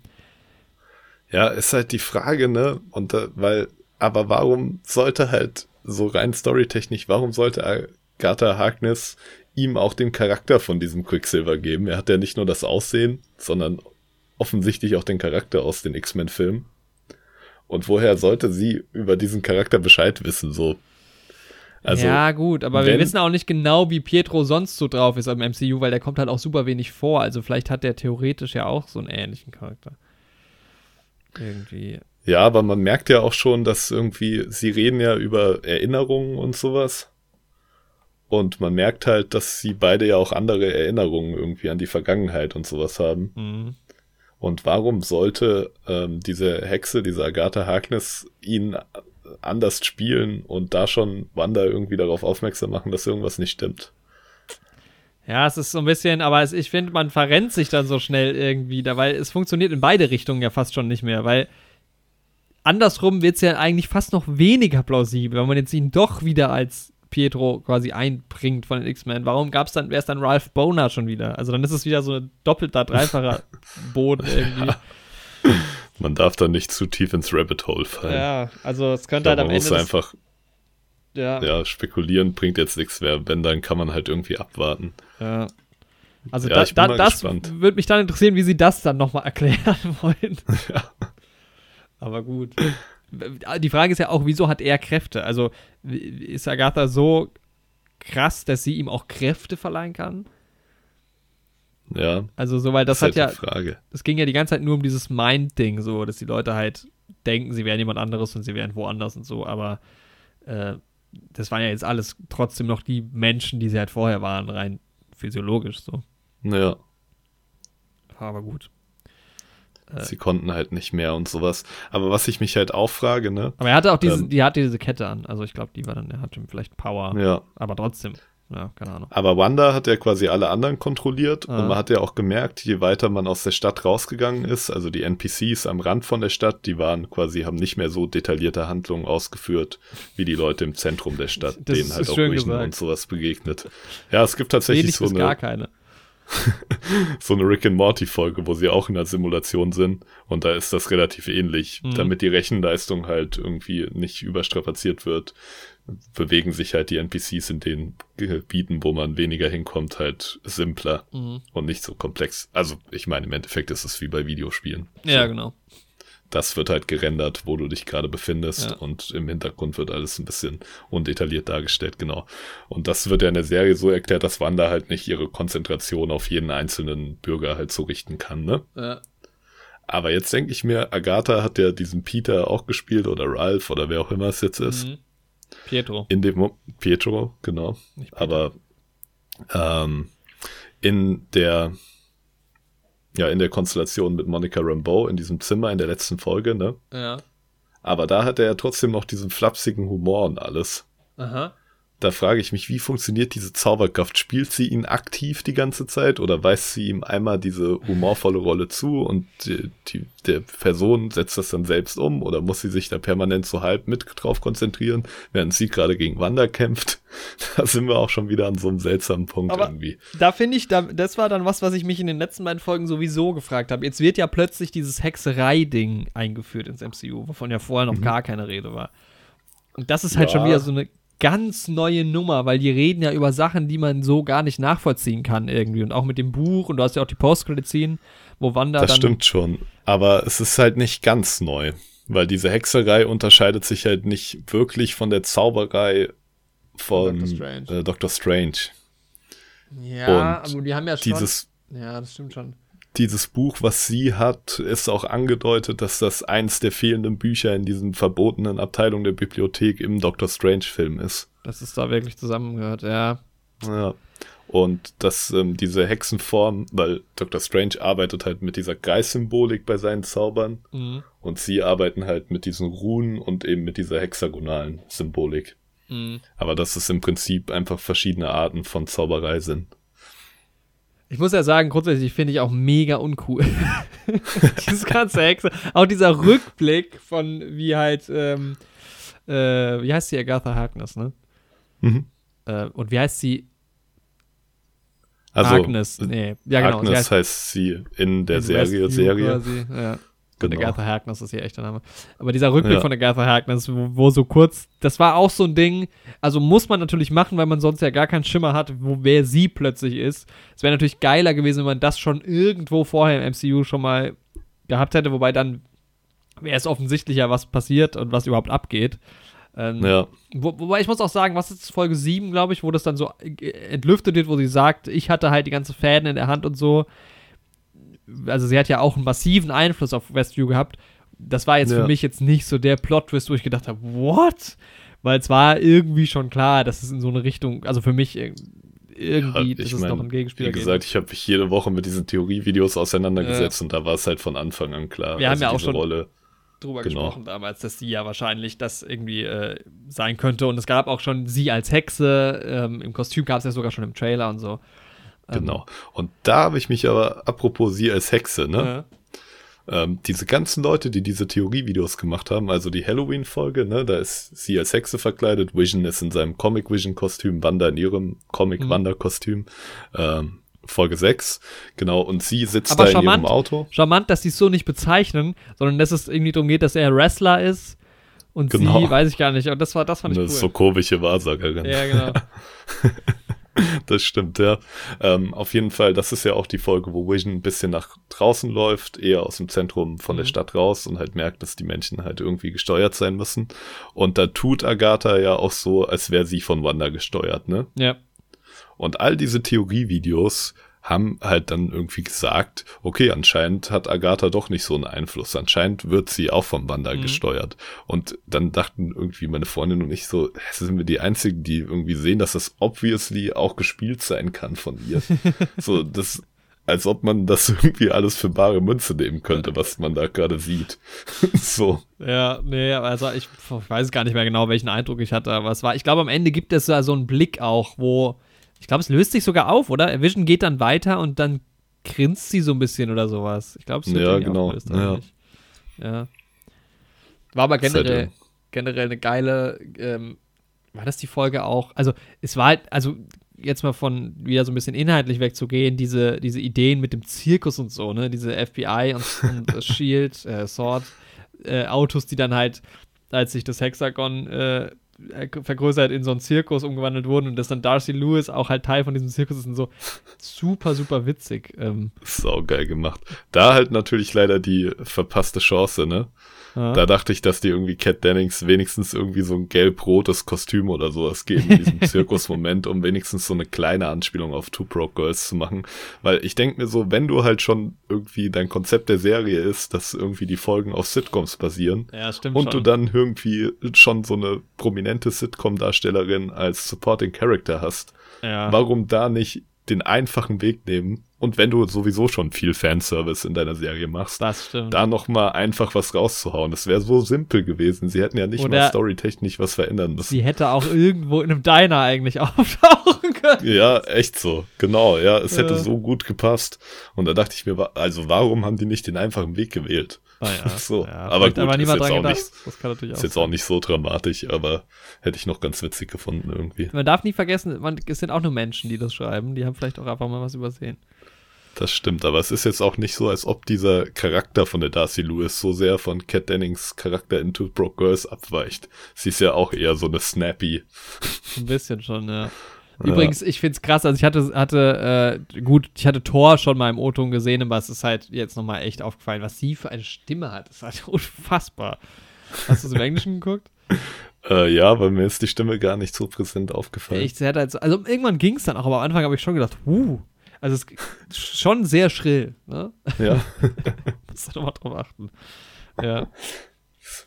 Ähm, wollen wir trotzdem noch mal so ein bisschen von vorne, weil ich habe noch, ähm, was ich so ein bisschen schade fand, generell, dass diese ganze Sword-Thematik so aus dem Nichts kam, so dass Sword so wenig eingeführt wurde. Weil klar, Leute, die die Comics kannten, die kannten das ja auch, aber wir haben ja diese große Lücke zwischen ähm, dem Blip und was kommt danach. Dann haben wir halt kurz Far From Home, wo aber jetzt auch nicht so wirklich geschildert genau. wird, was genau. in den fünf Jahren ähm, gut, ja, in Endgame wird noch ein bisschen thematisiert, aber du siehst ja da jetzt nie irgendwie, wie sich so groß was neu aufbaut. Also du siehst ja jetzt nicht, dass Sword plötzlich ein Ding ist. So. Es ist einfach ja. da.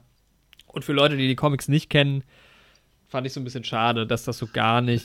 Also ich meine, im Endeffekt klar, Shield wird auch nicht eingeführt, aber Shield ist halt von Anfang an im Universum halt einfach da und Sword halt nicht. Genau. Aber ja, Shield wird ja doch schon so ein bisschen eingeführt, auf jeden Fall. Also, ne, durch Nick Fury und sowas und die werden ja immer präsenter. Also es ist ja nicht auf einmal diese Riesenorganisation ja, gut, Shield, schon, ja. sondern erst ist ja Nick Fury eher noch so ein bisschen FBI-mäßig unterwegs. Dann mhm. reden sie davon, dass sie jetzt ne, dieses Shield als Sub ja, Agentur quasi nochmal haben. Dann finden ja. sie ja auch den Namen von Shield erst in Iron Man 2. Stimmt. Ja, stimmt. Weil Stimmt, die haben ja diesen saukomplizierten Namen vorher, ne? Genau, sie sprechen halt die Abkürzung die ganze Zeit aus, irgendwie Strategic Homeland ja. Investigation, irgendwas. Ähm, genau.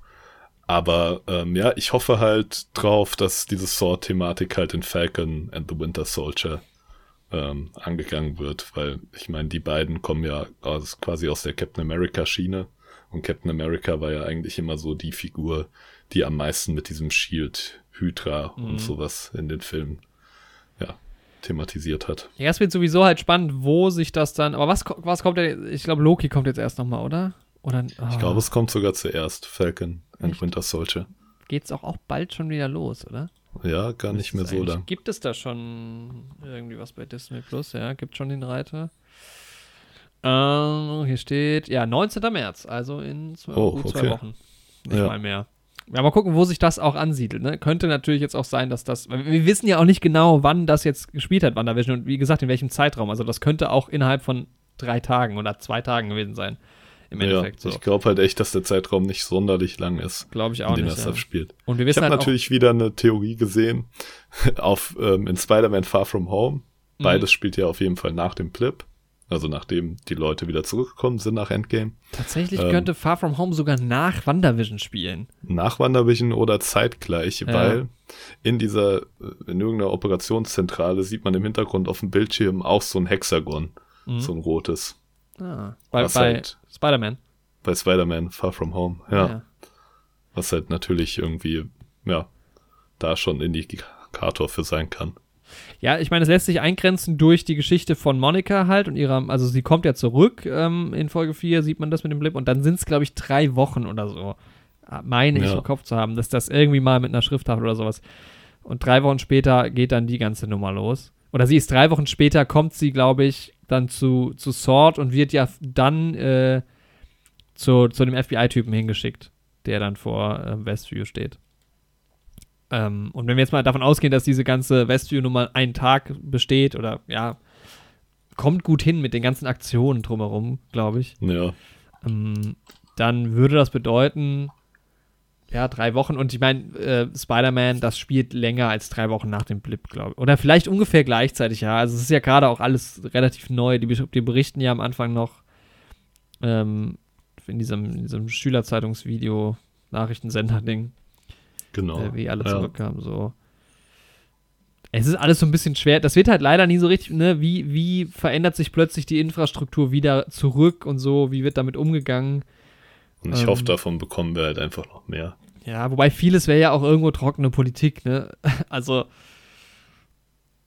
Schwierig, ja. ja. aber natürlich, was passiert mit Häusern, wo jetzt plötzlich Leute wieder, stell dir vor, du hast ein neues Haus gekauft halt und plötzlich tauchen da halt die eigentlich Bewohner so. wieder auf. Was machst du denn dann jetzt? Ja.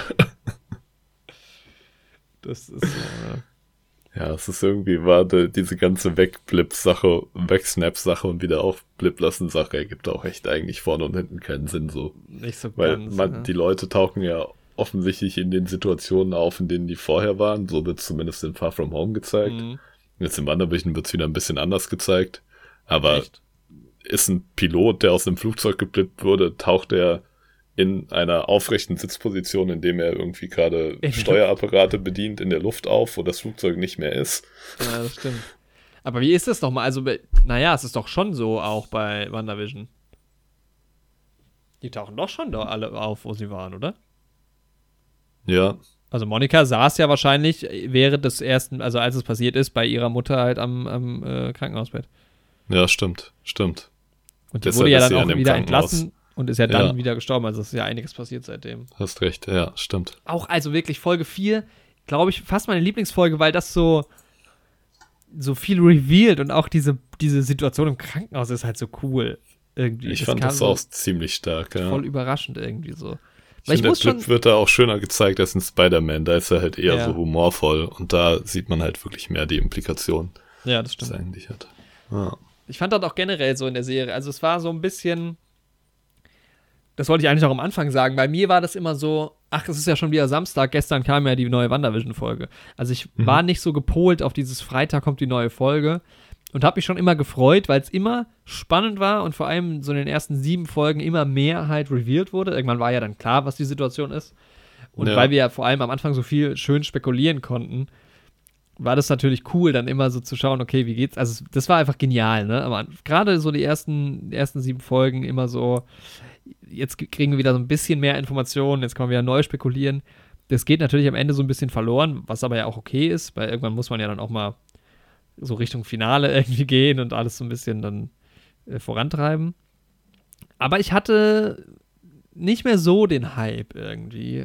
Ähm, gegen Ende war mir das dann so ein bisschen, weil es dann schon relativ gewöhnlich wird. Ne? Du hast natürlich dann halt Agatha Harkness, die, die halt irgendwie die Widersacherin jetzt in erster Linie vom, von WandaVision, äh, von Wanda ist. Von WandaVision.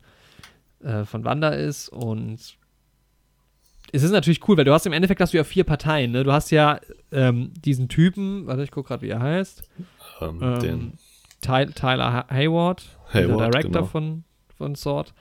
Der, der natürlich ja die Perspektive vertritt, ja, Superhelden sind gefährlich und genau, sowas und ja. diese Kräfte. Eigentlich so der klassische 2000er Superhelden-Antagonist, dieser Militärsergeant, ja, der irgendwie sagt, ja, wie bei Hulk oder in X-Men kommt es auch sehr oft mhm. vor, so in die Richtung, ja, wir müssen das irgendwie unter Kontrolle bringen oder fürs Militär zu Nutzen machen, aber das kann nicht irgendwie einfach so koexistieren. Ja, ja dann hast du halt Darcy und Jimmy Woo, den FBI-Typen. Genau. Das sind ja eigentlich die, die Besten, sag ich jetzt mal so. da, auf deren Seite ist man ja eigentlich die ganze Zeit, weil die sind ja, ne, die wollen irgendwie das Ganze so ein bisschen äh, diplomatischer angehen und wollen ja auch Wanda irgendwie helfen und so. Genau. Ähm, dann hast du halt natürlich Wanda, die aber ja auch zwischenzeitlich nicht so wirklich gut ist, obwohl sie natürlich Superheldin ist und so, aber irgendwie ja dann doch, also, also gegen Ende wird sie ja wieder gut, aber ne, weiß man nicht so Ja, bewältigt halt vor allem ihr Trauma aus Infinity War ja. und Endgame. Ja. Und dann hast du halt äh, Agatha Harkness, die ja auch wieder Antagonistin ist. So. Also man hat ja eigentlich zwei Stories. Ähm, ja. Nur dass jetzt, sag ich mal, ist, also Tyler Hayward mit Sword so doppelter Antagonist ist. Mm, das war natürlich interessant. Fand ich jetzt auch in der letzten Folge halt geil, weil du hast halt ganz viele Clashs und ganz viele Konflikte, die plötzlich aufeinander prallen. Mhm. Um, aber es war halt natürlich am Ende das hat super viel Spaß gemacht, die Folgen zu gucken, aber es war jetzt nicht mehr so diese Spannung dabei und dieses, oh, ich muss unbedingt. Äh, ja, das stimmt schon. Das haben ja auch viele irgendwie bei der letzten Folge nochmal mit einem großen Reveal irgendwie gerechnet, inklusive mir selbst. Vielleicht ja. auch wegen der Aussage von Paul Bettany, aber gerade so in die Richtung, dass der Charakter Mephisto irgendwie noch auftaucht oder dass Doctor Strange auftaucht oder dass das und das passiert. Eine kleine Sache gab's noch, würde ich aber später noch drauf eingehen. Mhm. Ähm, aber im Endeffekt wurde ja jetzt nicht mehr so viele große neue Fässer aufgemacht. Aber ich fand es im Endeffekt irgendwie auch wieder gut. dass es so ein Abschluss ist und ja. sowas. Ich fände, das wäre halt den Figuren Wanda und Vision halt auch nicht gerecht geworden, wenn jetzt am Ende nochmal irgendwie was Größeres aufgemacht worden wäre. Und quasi die ganze Serie von den beiden eigentlich nur auf was anderes abgezielt hätte. Das hätte ich ein bisschen, hätte ich ein bisschen unfair für die Charaktere gefunden. Man muss ja, man muss ja auch sagen, diese großen Reveals gibt es ja gar nicht so oft. Also wenn du auch dir die Filme anguckst, klar, Endgame oder sowas war natürlich so ein Finale von einem ganzen, ja. von einem ganzen Jahrzehnt. Aber normalerweise ist ja ein MCU-Film halt, die ganze Situation löst sich auf und am Ende gehst du wieder in Richtung nächster Film oder nächste Serie und so war es ja hier auch, ne? genau. ne? Das Ende ist halt dann schon wieder so ein bisschen Foreshadowing, wie geht's jetzt weiter und so ein bisschen ja. die Exposition schon für neue Charaktere, die halt kommen und so. Und da kommt halt irgendwie ein ganz wichtiger Punkt. Ich glaube halt, dass solche YouTube-Theorien oder Internet-Theorien und so so eine Serie einerseits anfeuern. Mhm. Also, weil die Serie hat ja irgendwie in ihrem Bekanntheitsgrad und so, glaube ich, auch nochmal wirklich stark davon gelebt. Mein ganzer YouTube-Feed war voll von WandaVision. Mhm. Ich bin halt auch voll in der Filterblase drin. Aber solche Theorien ja, bergen halt auch immer Gefahrpotenzial für solche Serien und führen dann im Endeffekt auch zu mehr Enttäuschung. Irgendwie Paradebeispiel auch Game of Thrones an der Stelle wieder. Ja. George, R. George R. R. Martin hat sich auch tatsächlich mal zu solchen Theorien geäußert. Auch was seine Bücher und sowas angeht. Er meinte halt, vor Zeiten des Internets hat halt jemand sein Buch gelesen und hat vielleicht irgendwie die Hinweise gefunden und hat eine Person hat's rausgefunden und hat das vielleicht maximal noch paar Freunden erzählt, die zufällig auch die Bücher lesen. Ja. Aber heutzutage über das Internet verbreitet sich halt sowas auch wie ein Lauffeuer und Millionen Augen, Milliarden Augen sind halt auf so ein Thema gerichtet und da fallen halt Sachen auch viel schneller auf. Mhm. Und ähm, ja, er meint halt, dass man sich als Autor nicht von solchen Theorien halt beeinflussen lassen sollte und sowas. Und da stimme ich ihm halt auch eigentlich voll zu. Ja. Und deswegen war ich eigentlich auch, auch wenn meine Hoffnungen an die Theorien nicht erfüllt wurden, war ich dann trotzdem relativ zufrieden mit so einem abschließenden Ende. Ich glaube auch nach wie vor, was dieses ganze bei WandaVision, nicht bei Game of Thrones. um das mal klarzustellen. Ich habe übrigens weitergeschaut. Ähm, ja. Aber ich glaube aber auch tatsächlich, also dieses, was dieses Multiverse und so angeht und die Spider-Man, ich glaube auch nicht, dass, also ich glaube nicht, dass das passieren wird. Ich glaube nicht, dass wir den Tobey Maguire im MCU sehen werden. Jedenfalls nicht als Spider-Man. Ich glaube, sowas wie jetzt äh, eben äh, Pietro in, gespielt von, wo ist er denn? Ähm, gar nicht oben auf bei Even, Wie heißt er? Evan Peters heißt er. Ja. Ähm, genau. Äh, oder halt auch ein ähm, äh, J.K. Simmons, das sind natürlich irgendwie so Fanservice-Momente und ja auch coole Recasts, aber ich glaube nicht dran, dass das irgendwie, dass das dann tatsächlich irgendwie dazu führt, dass man so ein Riesenfass aufmacht. Was ja dann, also was ich auch okay finde, weil man, das ist ja dann ist man wieder bei diesem Punkt, okay, wir, wir, wir schmeißen jetzt alles zusammen so. Ja, ich bin mir halt nicht hundertprozentig sicher, so wie ich das finden würde. Ich muss es halt erstmal sehen und sie müssen mich halt auch überzeugen, wenn es wirklich so ist.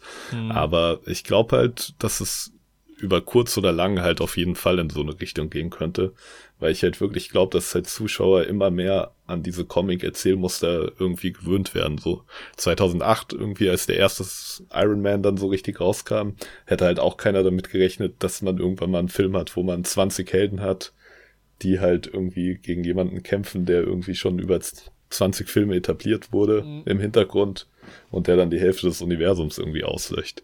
Das hätte halt ja. 2008 auch noch keiner gedacht. Aber das so. ist ja selbst aufgebaut.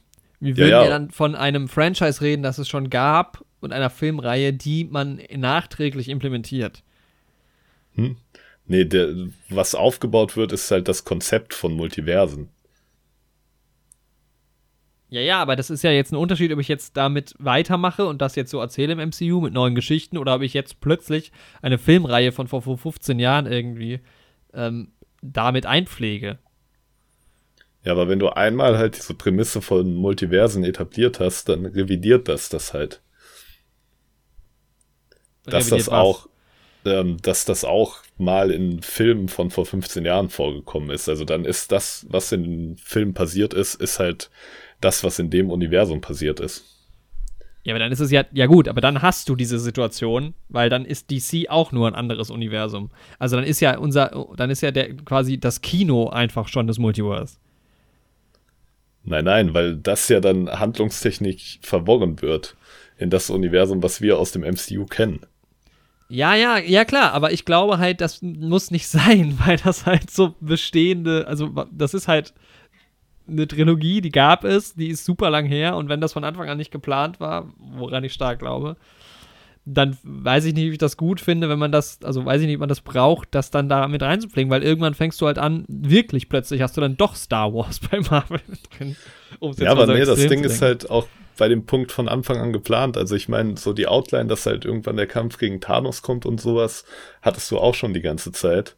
Aber da hat der Marvel auch gemerkt, dass immer mehr geht und dass man irgendwie den Otto-Normal-Kinozuschauer immer absurdere Konzepte zutrauen kann. Mhm. Am Anfang hattest du den Handschuh von Thanos, hattest du den noch in Tor 1 irgendwo hinten im Hintergrund stehen. Da haben die auch Sachen, die am Anfang geplant waren, irgendwie revidiert und umgeändert. Ja. Und den im Endeffekt drei Filme später als Fälschung weggeworfen, weil sie dann doch einen anderen Weg gefunden haben, diesen Handschuh zu präsentieren und sowas. Deswegen glaube ich nicht, dass es so unwahrscheinlich ist, dass sie in so eine Richtung gehen. Tja, naja, es bleibt das, ja sowieso Spekulation und ob es dann gut ist oder nicht, kann man sich dann anschauen, wenn es soweit ist. Das Ding ist halt, dass halt diese Multiversen in den Comics halt auch schon etabliert sind, so. Dass sie das jetzt nicht nur aufgrund von, ja, die Leute finden auch Tobey Maguire als Spider-Man cool und deswegen machen wir das jetzt unbedingt für Fanservice, sondern diese Multiversen-Geschichten, die gibt's ja schon ewig lang in den Comics.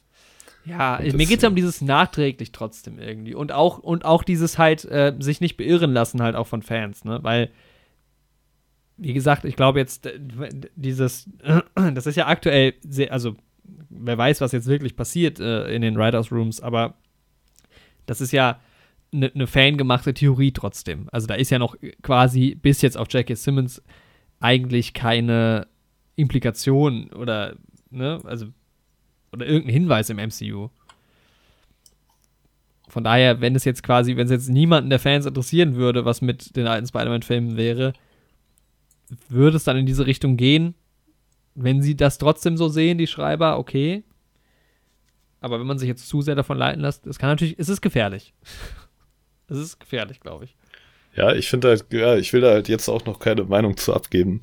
Wie gesagt, es ist halt irgendwie sowohl Hoffnung als auch irgendwie Befürchtung bei mir da. Je nachdem, ja. wie sie es halt im Endeffekt umsetzen, wenn sie es machen.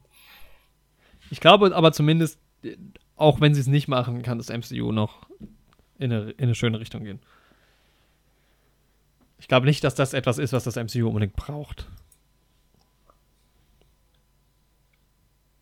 Ja, aber ich glaube, wenn sie es gut umsetzen, dann finde ich es cool. Okay. Ich kenne auch die Filme nicht. Muss man natürlich dazu sagen. Noch kennen wir sie nicht. Nee, du, also die alten. Achso, die alten Spider-Man-Filme kennst du nicht. Ja, ich weiß auch nicht, ob du die jetzt noch so gut finden würdest. Ich glaube, du musst halt einfach diesen Nostalgiebezug auch dazu haben. Ja, ja. Aber ich werde es irgendwann gucken. Das mit Sicherheit. Hm, lass uns mal ein bisschen über negative Sachen reden von WandaVision. Folge 8. Ähm, sah nicht so gut aus, fand ich. Von CGI und sowas, ja? Ja. Also diese ganze, diese zerbombte Wohnung und so in Sokovia und ähm, ja, auch diese Hexennummer, das war wirklich fast schon die schwächste Folge, fand ich, weil das war irgendwie so, also war ganz persönlich. Auch mit diesem Rückblick, klar, du da, dadurch erklärst du natürlich diese ganze Situation, aber ich fand es war so ein bisschen, ja, war jetzt, ja, also okay, wir reisen jetzt quasi so ein bisschen in die Vergangenheit, gucken so ein bisschen zu, so ein bisschen äh, Weihnachtsgeschichte mäßig. äh, sie ist dann plötzlich da so drin. Ja, hat mich so ein bisschen rausgeworfen fast schon. Echt? Ich fand das eigentlich ziemlich cool. Also ich fand es halt erstmal cool, dass halt dieser Reveal kam, dass halt Wanda als Kind schon ihre Zauberkräfte hatte. Schon mhm. bevor sie mit dem Seelenstein in Kontakt gekommen ist, so wie das halt vorher immer verkauft wurde. Dann finde ich halt diese ganze Hexensache und sowas eigentlich halt ganz cool, dass sie mit ins MCU kommt. Dass sich da auch stärker auf irgendwie Doctor Strange und die Zauberei und sowas eingegangen wird. Ja weil ich halt auch hoffe, dass es irgendwie da dann mal in den Filmen dann auch mal visuell sehr coole Kämpfe und sowas gibt. Mhm. Weil ich das in Doctor Strange in dem Film schon relativ cool fand. Ähm, ja, und sonst fand ich irgendwie, ja, ich fand es halt schön, weil das dem Charakter irgendwie noch ein bisschen mehr Tiefe und sowas gegeben hat. Sowohl Wanda als auch dann Vision in den ja, Momenten, mhm. die sie dann zusammen haben in dem Rückblick, weil das hat mir bei den beiden immer so ein bisschen noch gefehlt. Und deswegen fand ich es eigentlich mit den Rückblicken und sowas ganz gut gemacht. Inhaltlich stimme ich dir da auch voll und ganz zu. Ich fand es jetzt nur irgendwie nicht so gelungen inszeniert. Also mir hätte da auch gereicht, wenn ich wieder wie bei Episode 4 quasi einen Rückblick gehabt hätte davon. Ja. Also das ist halt dann jetzt irgendwie äh, Gartha Harkness sein muss, die ihr das alles erklärt, weil äh, Wanda es ja in dem Moment anscheinend selber nicht so ganz versteht. Ja, weiß ich nicht, war, so ein bisschen holprig, fand ich. Ich mochte auch diese ganze Szene in diesem Keller nicht, muss ich sagen. Also dieser Hexenkeller, das war halt ein krasser Bruch plötzlich nochmal. Aber das ist, glaube ich, auch, das ist, glaube ich, sehr subjektiv, dieses Hexending, was ich so ein bisschen ja. schräg finde. Um, ähm, ja, und das ich fand halt, halt, dass es. Mhm.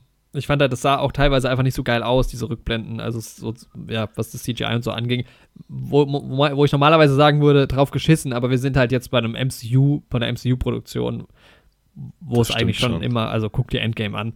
Ja, die haben schon ähm, ordentliche Mittel und aber wir sind halt auch verwöhnt, was so Serienproduktion ja, und ja. sowas angeht. Also wenn du dir so diese anderen Marvel-Serien anguckst, die halt nicht zum MCU gehören oder die mhm. DC-Serien und so, das ist ja dann nochmal ein meilenweiter Qualitätsunterschied, was die Effekte und sowas angeht. Also wir haben halt ja. jetzt in einer Marvel-Serie haben wir, also in WandaVision haben wir halt jetzt Effekte, wie wir sie so in, keine Ahnung, vor zehn Jahren in einem Film hatten, in einem großen Blockbuster. So. Absolut, absolut. Und ja. das finde ich halt für eine Serie schon ziemlich stark. Das stimmt, das stimmt, ja. Auch, auch, auch der Clash am Ende in der letzten Folge war, die hätte auch aus dem Film, also teilweise aus dem Film sein können. Das genau. Cool. Also es fällt halt schon auf, aber ich finde für eine Serie drücke ich da nochmal ein Auge zu. So. Ja. Ähm, was mir gerade aufgefallen ist, nur um das nochmal kurz einzuschieben, mhm. weil wir es nochmal von Spider-Man und den Rollenbesetzungen und sowas hatten, ne? Mhm. Und ähm, dass J.K. Simmons ja schon im MCU jetzt drin ist, in Spider-Man Far From Home, auch in seiner Stelle. Und Alfred Modina ist als Dr. Octopus in den Sam Raimi Spider-Man-Filmen, hat ihn gespielt im zweiten Teil. Und der ist auch irgendwie mehr oder weniger bestätigt für den neuen Spider-Man-Film. Mhm. Und dann habe ich da gerade gelesen, als ich auf Dr. Octopus war, dass Katrin Hahn auch schon Dr. Octopus gespielt hat. Und das ja. beziehungsweise gesprochen hat in uh, Spider-Man Into the Spider-Verse. Da spricht sie. Ja, und das ist halt voll an mir vorbeigegangen, weil ich die Schauspielerin auch kaum kannte vorher. Ja, ähm, ja aber sie spielt ja jetzt eben auch in Wonder Vision Agatha Harkness. Fand ich irgendwie ganz lustig eben gerade. ist voll an mir vorbeigegangen. Tatsächlich, nice. ja, cool. Ja. ähm, ja, das mit den Rückblicken ist halt so, ich finde halt das mit dieser Stark-Bombe irgendwie nochmal ganz cool. Mhm. Was du da siehst, weil du das halt schon so lange im MCU irgendwie seit Age of Ultron wurde das schon erwähnt und sowas.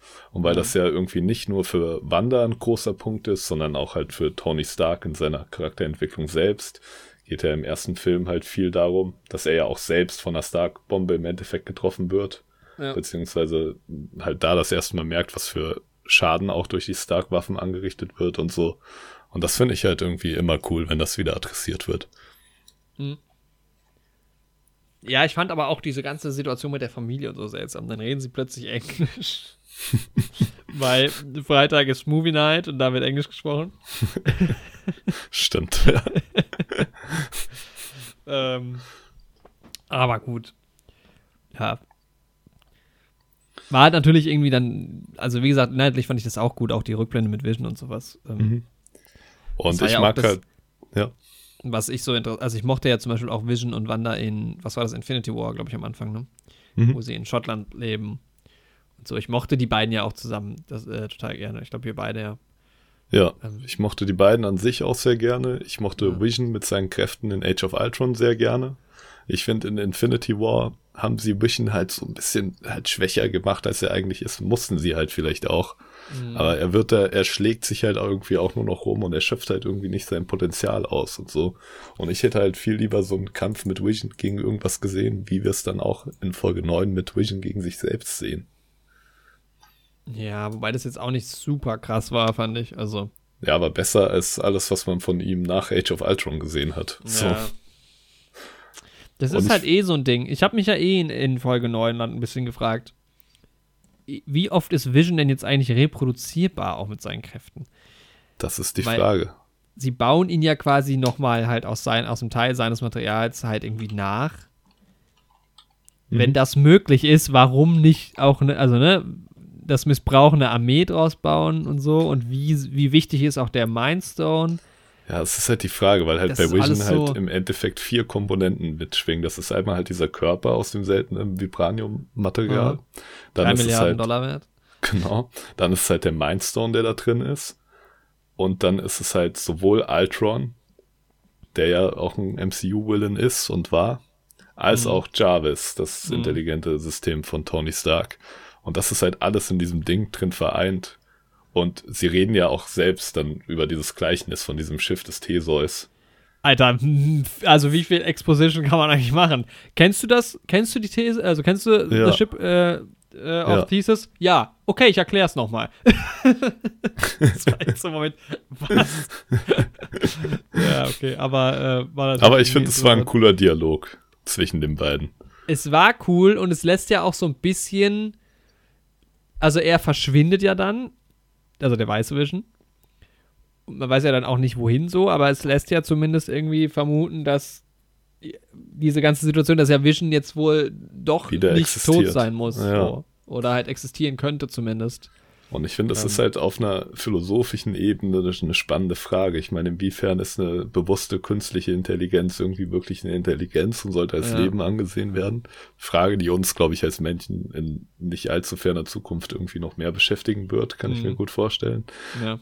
Dann ähm, halt irgendwie auch ja, einmal die Frage, inwiefern ist irgendwann ein Konstrukt, was komplett abgebaut wurde und woanders wieder aufgebaut wurde, noch dasselbe. Was halt mhm. halt dieses Schiff des Theseus-Gleichnis ist. Und ähm, ich finde es halt auch cool, irgendwie, inwiefern macht die Erinnerung und sowas, die man hat und die Erlebnisse, die man wahrgenommen und irgendwie geteilt hat und so dann auch die Identität aus. Aber ja, ich weiß jetzt auch nicht ganz genau, wer da was übertragen hat. Also Vision hat seine Soulstone-Kraft, also der rote Vision, sage ich jetzt mal, hat die Soulstone-Kraft, die er dann wieder von Wanda bekommen hat. Also der imaginäre Vision hat die jetzt dem neuen weißen Vision wiedergegeben in dieser Szene, ne? Ja, und er hat ihm vor allem seine Erinnerung gegeben, glaube ich, oder? Genau. Also, also wie ist das generell? Also nochmal, Wanda kommt in Berührung mit diesem Soulstone und hat dann ein Stück von dem Soulstone in sich drin. Genau. Und deshalb konnte sie Vision äh, auch mal wieder reproduzieren. Sorry. Ja, genau.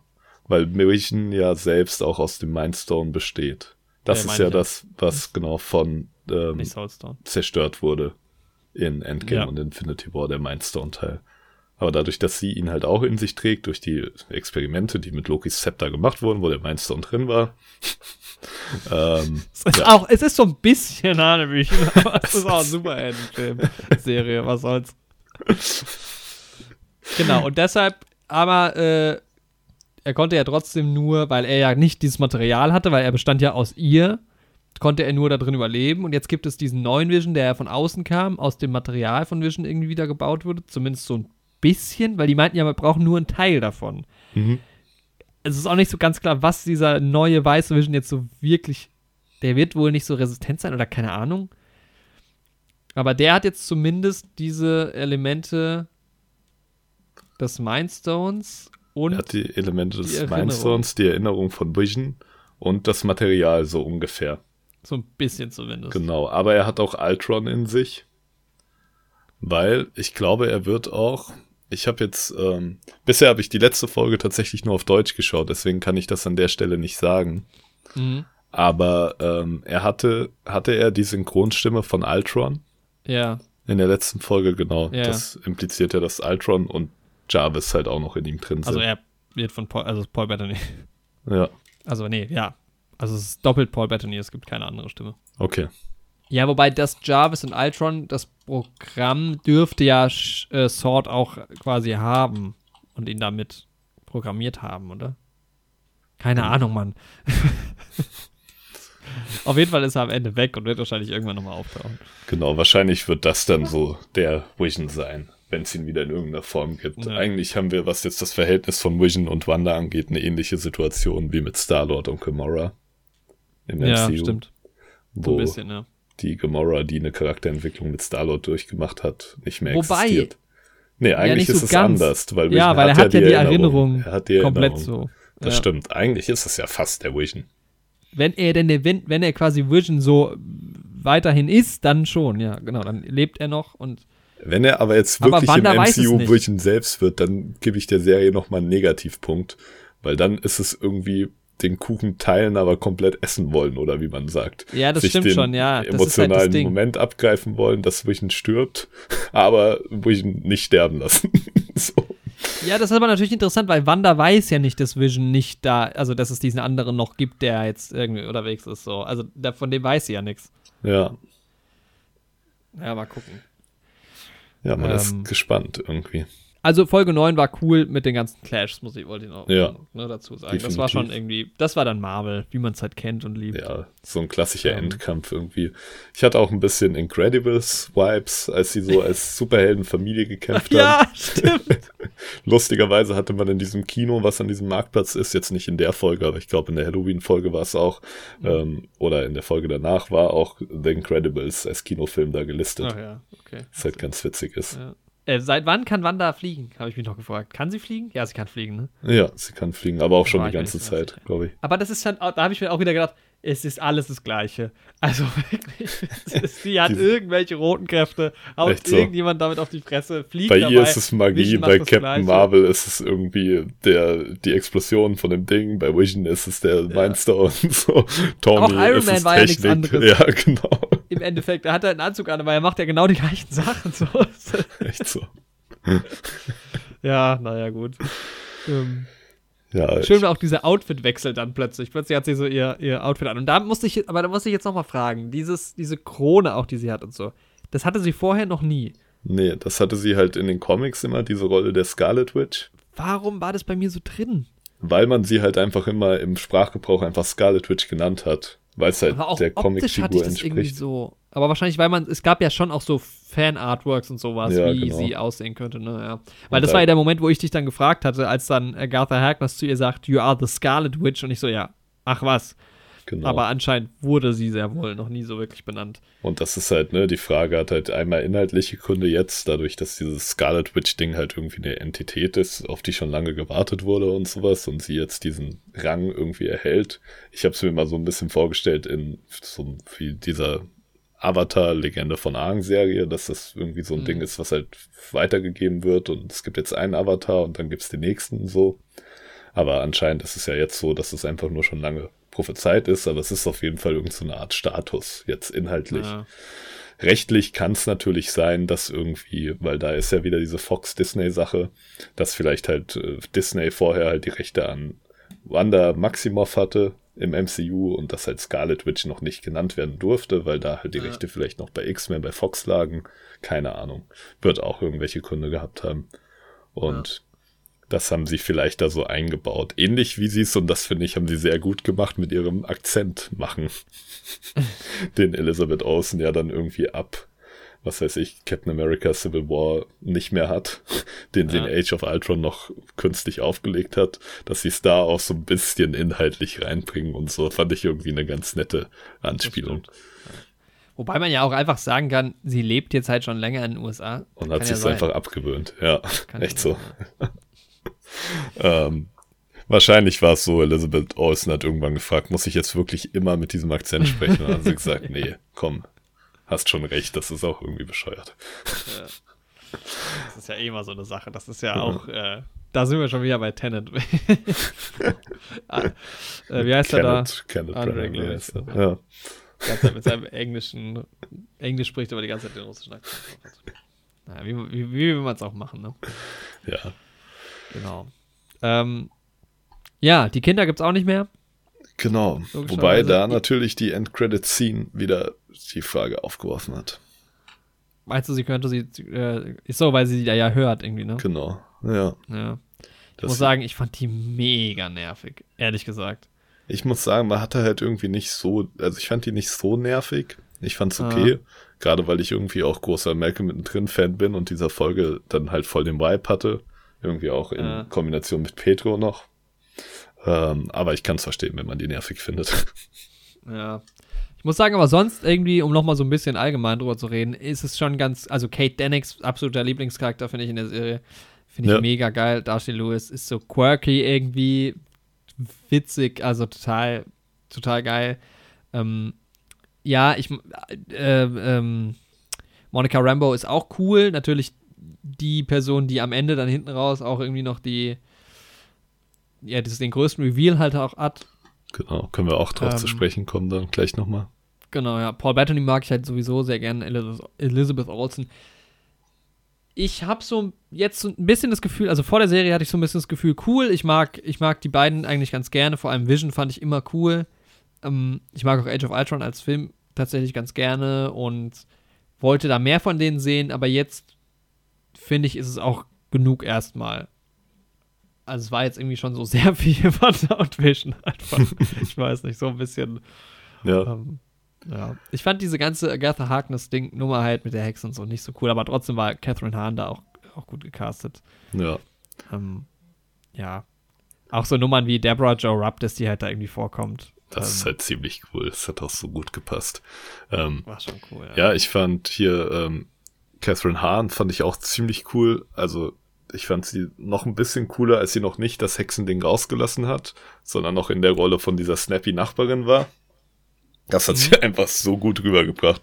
Das da stimmt. hat auch wirklich jede Szene irgendwie gezündet, die ich da mit ihr gesehen habe. Ja, sonst ja. Paul Bettany und ähm, Elizabeth Olsen mag ich nach wie vor noch. Ich sehe halt Vision immer sehr, sehr gerne. Also ich glaube, ich mag bei Vision halt wirklich am liebsten die Momente, wo halt auf diese AI, künstliche Intelligenz Frage und sowas eingegangen wird. Mhm. Deswegen mochte ich den Dialog zwischen Vision und Vision auch sehr gerne. Glaube ich, meine ja. Lieblingsstelle in der finalen Folge. Weil ich finde, das ist an Visions Charakter im Endeffekt das Spannendste, weil Kräfte hin oder her kann man. Ja, es ist ja bei allen Superhelden, ne? Ja. Das ist halt. Das Hulk ist mega stark, aber das Coole ist eigentlich dieses Dr. Jekyll, Mr. Hulk, äh, Hyde-mäßige an ihm. Ja. So. Ja, man oder? darf das eh nie so richtig. Ich hatte ja auch vor nicht, also vor, zwei Wochen oder was, ähm, Spider-Man auch nochmal gesehen, Far From Home, wo es dann auch äh, hieß, was ist denn mit, ähm, was ist denn mit Thor? Ja, der ist nicht auf unserem Planeten. Was ist mit, genau. äh, keine Ahnung, der, der, ja, nicht available und sowas, wo man sich mal denkt, so, yo, also, aber das ist halt so, mein das Gott, das ist ein Spider-Man-Film, Spider-Man muss halt jetzt die Welt retten. So, das ist halt das so eine Problem, halt. was sich das MCU irgendwie eingefangen hat. Ja. Erstes Mal, glaube ich, ähm, adressiert in Ant-Man, wo ja. er sagt, gibt's für sowas nicht die Avengers. Aber so ist es halt irgendwie. Ja, muss man halt Übrigens, halt hinnehmen. Wanda ist ja im Endeffekt auch äh, Magneto. also was so dieses Mind-Ding angeht. Er hat es halt mit Technik gelöst. Äh, sie kann es halt von sich aus so, aber im Endeffekt mit diesen. Ähm, ja, sie kann halt Telekinese, ja, ne? Aber. Genau, also sie kann natürlich die, die, den Mind auch richtig verändern von den Leuten, aber das außenrum. Ja, ja aber Magneto hat es ja nicht mit Technik so. gelöst, so. Hä? Bei Magneto ist es ja eine körperliche Mutation. Das ist ja X-Men sind äh, ja nicht Magneto, ich meine nicht Magneto. Ich meine, Ach so. kann denn Magneto? ähm. äh, Sachen hochheben, die ähm, magnetisch sind. Im Endeffekt. Kann ich auch. Mit meinen Händen.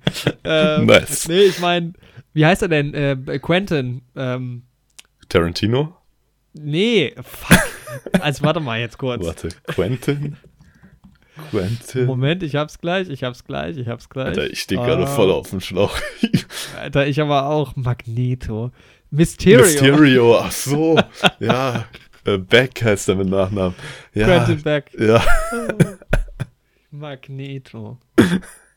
Ach, dass sie diese Illusionen erschaffen kann und ja. sowas. Ach so, ja, ja nochmal, das stimmt. Alter, ich dachte gerade so Magneto, ja, und Aber dann habe ich versucht, mir das irgendwie logisch zusammenzureimen. So, okay, ja, sie kann auch Sachen hochheben. da habe ich dann gedacht, wow. Sehr gut, ja, sehr gut.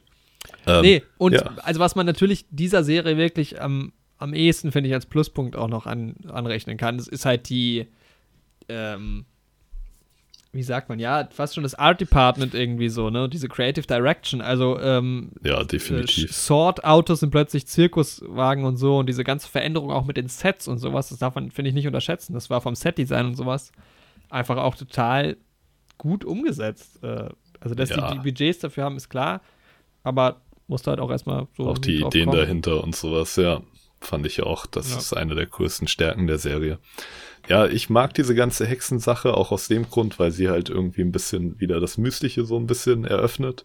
Und weil halt die Möglichkeit besteht, dass halt Charaktere wie Mephisto auftauchen.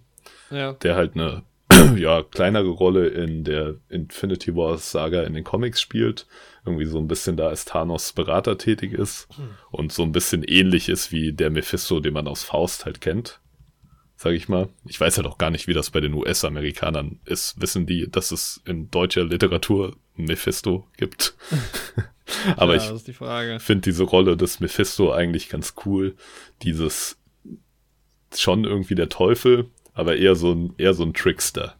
Eher so einer, ja. der irgendwie eher so kleine Finden und sowas macht. So fast schon so ein bisschen Loki-mäßig schon. Das ist auch das, was ich glaube ich an Loki immer so mochte. Dass er ja schon irgendwie eher so der Böse ist, aber jetzt eigentlich ja auch nicht so krass machtbesessen und so, sondern auch eher so ein bisschen Chaos stiften wollen und so. Mhm. So eine Rolle mag ich halt sehr, sehr gerne irgendwie. Und das fände ich mit Mephisto irgendwie ganz cool, wenn er durch die Hexerei da reinkommt. Und da könnten natürlich auch die Kinder. Ist nicht Mephisto der mit den Babyhänden? Nee, nee, das ist wieder ein anderer. Okay. Mephisto Aber Mephisto so ist doch trotzdem irgendwie der Vater von Wandas Kindern oder so in den Comics. Ja, gibt da auch wieder irgendwie verschiedene Inkarnationen mhm. so. Weil in den Comics ist es halt auch teilweise so, dass äh, Magneto, da wären wir wieder bei ihm, okay. der Vater von ähm, Wanda und Pietro ist. Ah, okay.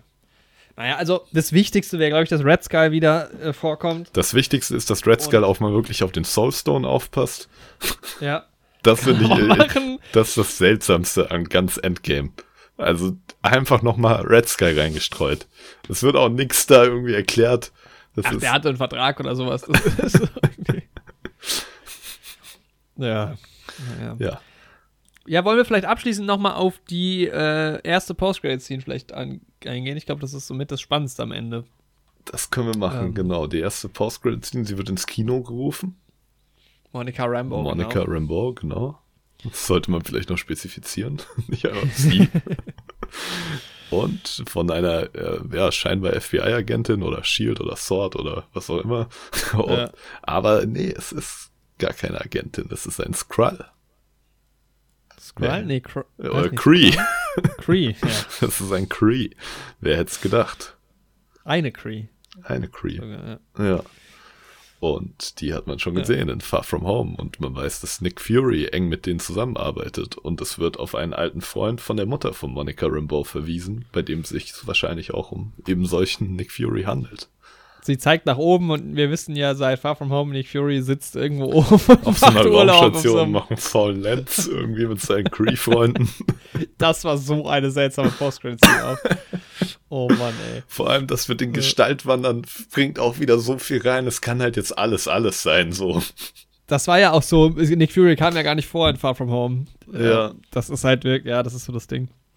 Das Aber klar, genau. Geil, Far From Home und halt Captain Marvel mit eingebaut, nochmal schön. Genau. Ähm, sie hat ja auch Superkräfte. Und ich muss äh, sagen, ich mag sie jetzt schon lieber als Captain Marvel. oh, die Arme, ey. Ähm, ich ja, finde auch ihre ja. Art der Superkraft halt ganz cool, äh, auch wenn es die in verschiedenen Formen auch schon im MCU gibt, dass sie halt, wenn sie angegriffen wird, diese Kräfte aufnehmen kann. Oder mhm. generell mhm. einfach ja, Energie aufnehmen kann. Was man ja irgendwie in derselben Folge auch bei Agatha Harkness gesehen hat, weil sie ja auch durch die Hexenkräfte von Wanda stärker geworden ist. Oder der Anzug von Black Panther ist ja auch so ähnlich. Wenn er quasi mhm. kybernetische Energie erhält, kann er die wieder zurückgeben. In den X-Men-Filmen, die ich jetzt geschaut habe, kam so eine ähnliche Mutation auch irgendwie in drei verschiedenen Versionen vor. Aber finde ich irgendwie immer eine Kraft, wo man relativ kreativ viel mitmachen kann. So. Mag ich ganz ja. gerne. Und auch ihr Blick, den man da irgendwie in Folge vier oder fünf oder so sieht, wie sie so die Ja, Energie... neun auch nochmal. Ja, das finde ich auch irgendwie ja. mega nice.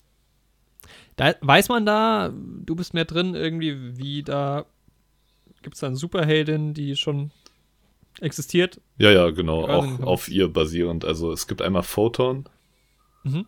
und es gibt noch mal einen anderen Namen für sie, aber sie ist auf jeden Fall auch so in dem Captain Marvel Spektrum drin und ist auch Monica Rambeau. Und das ist und auf jeden Fall. Warum hat sie Superkräfte? weil sie durch dieses Hex gegangen ist einmal. Ach, daher kommt es dann. Genau. Und also, weil sie, die anderen sind auch ein paar Mal durchs Hex gegangen, aber sie ja mehrmals da durchgegangen ist. Und da war wieder ein spannender Punkt für mich, weil. Stimmt, das, da verändert sich ja eigentlich auch Struktur und so. Sie wird ja auch gewarnt von äh, Darcy, dass sie das nicht so oft machen soll. Genau. Und bei ihr wird ja gesagt, dass durch dieses Hex irgendwie halt diese atomare Schwingung sie verändert hat. Ja. Schwingung, keine Ahnung, ne? Ich werfe jetzt mit ja. irgendwelchen Wissenschafts-, aber halt irgendein Nuklearding hat sie halt verändert. Und da ist halt wieder irgendwie die Hoffnung bei mir, dass sie wenigstens ein bisschen versuchen, irgendwie dieses Hexending noch so ein bisschen in so Wissen, in dieses Halb-Marvel-Wissenschaftsmagie-Ding irgendwie mit einzubinden. Ja, wobei weißt das du? ja auch bei Doctor Strange schon so ein bisschen aufhört. Eigentlich, oder? Aber das fand ich halt immer cool irgendwie. Ich glaube, in Tor oder so mhm. wird es gesagt, dass das, was die Menschen für Magie halten, dass das bei Asgard schon lange bekannt ist, dass es irgendwie mhm. keinen Unterschied zu der Wissenschaft und sowas gibt. Ja, das sind die, ähm, wie heißen sie? Star Wars. die Mediklorianer-Dinger, ne? Ja, genau. ja, runtergebrochen ist es halt das. Ne? Ja. Was man irgendwie bei Star Wars irgendwie, was ich da ankreide, dass es das Ganze entmystifiziert, finde ich ja, im stimmt. MCU cool. ja. Ja, gut, also ich bin, äh, ja, also das, die, ich fand das schon cool dann, dass man dann auch wieder so ein bisschen in dieses große Ding, Nick Fury, fängt ja. sie ja alle auf, alle Superhelden. Das stimmt. Ich mag halt auch Nick Fury sehr gerne. Ja, das stimmt. Sehr cool. Sehr cool. Ja, im Großen und Ganzen hat mir Wonder Vision immer sehr viel Spaß gemacht, so ich frage mich halt jetzt, wie es weitergeht. Also ich war ja Fan von dem Gedanken, dass das so eine Miniserie ist und dann kommt äh, der nächste Film und immer mal so diese geil produzierten Miniserien, aber es soll ja anscheinend auch weitergehen. Mhm. Und ja, muss man mal gucken. Ich finde, du kannst ja. halt irgendwie keine Wonder Vision Staffel 2 so richtig machen. Nee. Und das so nennen, weil dieses Wonder Vision, der Name und so, der ergibt sich ja komplett aus diesem ganzen Serienformat und sowas. Ja. Und also es können ja, irgendwie dieselben schon, Macher nochmal eine Serie produzieren, wo auch Wonder Vision, Wonder und Vision irgendwie prominent vorkommen und so. Aber ich finde, es sollte keine, das heißt jetzt einfach Wonder Vision Staffel 2 geben. Das fände ich irgendwie ist, blöd. Aber da gibt es halt ein paar Serien, die eine, eine Staffel eine Prämisse hatten und dann, ja, es halt jetzt irgendwie anders weiter. Oder auch andersrum, äh, Prison Break zum Beispiel ähm, mhm. Fällt mir da irgendwie ein, wir müssen jetzt ja, ach, wir heißen ja Prison Break. ja. Wir müssen jetzt irgendwie wieder ins Gefängnis reinkommen. ähm, Stimmt. So, so Nummern halt irgendwie. Ja. Aber gut, ja. Ich fand generell, also generell war dieses ganze, also diese, was bevor die Serie startete, war ja die große Frage, was hat es mit diesen verschiedenen Zeiten und diesem TV-Ding und so auf sich.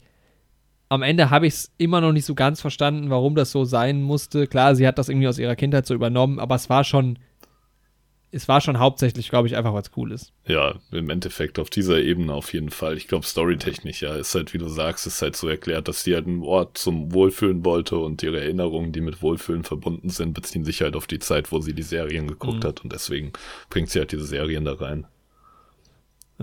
Finde es halt auch krass, wie viele Sp Spekulationen halt auch zugetroffen haben und sowas. Diese Internet-Nerd-Vernetzung ist halt so krass. Also noch bevor die erste Folge kam, wurde das ja schon, habe ich das alles schon mal irgendwo beiläufig gehört. Mhm. Und dann hat sich immer mehr irgendwie zugespitzt. So. Aber ich glaube, es ist auch viel einfach nicht zugetroffen. Ja, vieles auch, ja. erfüllt sich auch nicht. Ja. Ja, ich bin auf ja. jeden Fall mal gespannt. Die letzte Credit-Scene, ne? Also das mit ja. den Scree oder Skrull oder was auch immer war ja die Mid-Credit-Scene. Mhm. Und dann gab es ja am Ende nochmal sie in so einer Berghütte. Berghütte war an so einem See, wo sie auch so ein bisschen meditiert hat und so. Und man ja, sie nochmal doppelt war, oh. einmal wieder quasi durch ihre Mysterio-Kräfte für die Außenwelt dargestellt. Ja, das ist ja die Frage. War das ein filmisches Mittel oder nicht? Ich glaube, sie hat das irgendwie so als ihre Tarnung oder sowas gemacht, falls doch mal jemand vorbeikommt oder so. So habe ich Weil das. Weil da ja relativ viel los war. Ja, gut, aber. ja, ein ja. Tier. da fragt sich irgendwann der Bär, hä, hat da nicht mal jemand gewohnt? So, weißt du, da muss sie sich auch mal blicken lassen. Ja, ähm, ja, und sie ist halt dann in der Hütte und man sieht halt, wie sie so Dr. Strange-mäßig mit ihren Kräften nochmal meditiert, ne? Und dann hört man halt nochmal die Stimme von den Kindern, die irgendwie sagen, helf mir. Ja, sie wird, muss sich jetzt halt, ich glaube, sie lernt jetzt halt auch dieses ganze Hexenzeug und wird jetzt halt wirklich zu Scarlet Witch. Ich fand es übrigens komisch, dass es nur in drei Folgen Post-Credit-Scenes gab. Oder ich habe sie einfach verpasst. Ähm, ich habe sie ja auch verpasst. Ich musste sie ja nochmal nachgucken, Vorfolge. Weil dann kamen Rückblicke äh, für, also vor Folge 9 und ich habe gedacht, hä? Ähm, war ein bisschen nervig, weil auch wieder Disney Plus, ich hasse diesen Streamingdienst. Das funktioniert, also es ist echt, es oh, es ruckelt nur. Ja. Ist ein anderes Thema, haben wir schon oft drüber geredet. Ja.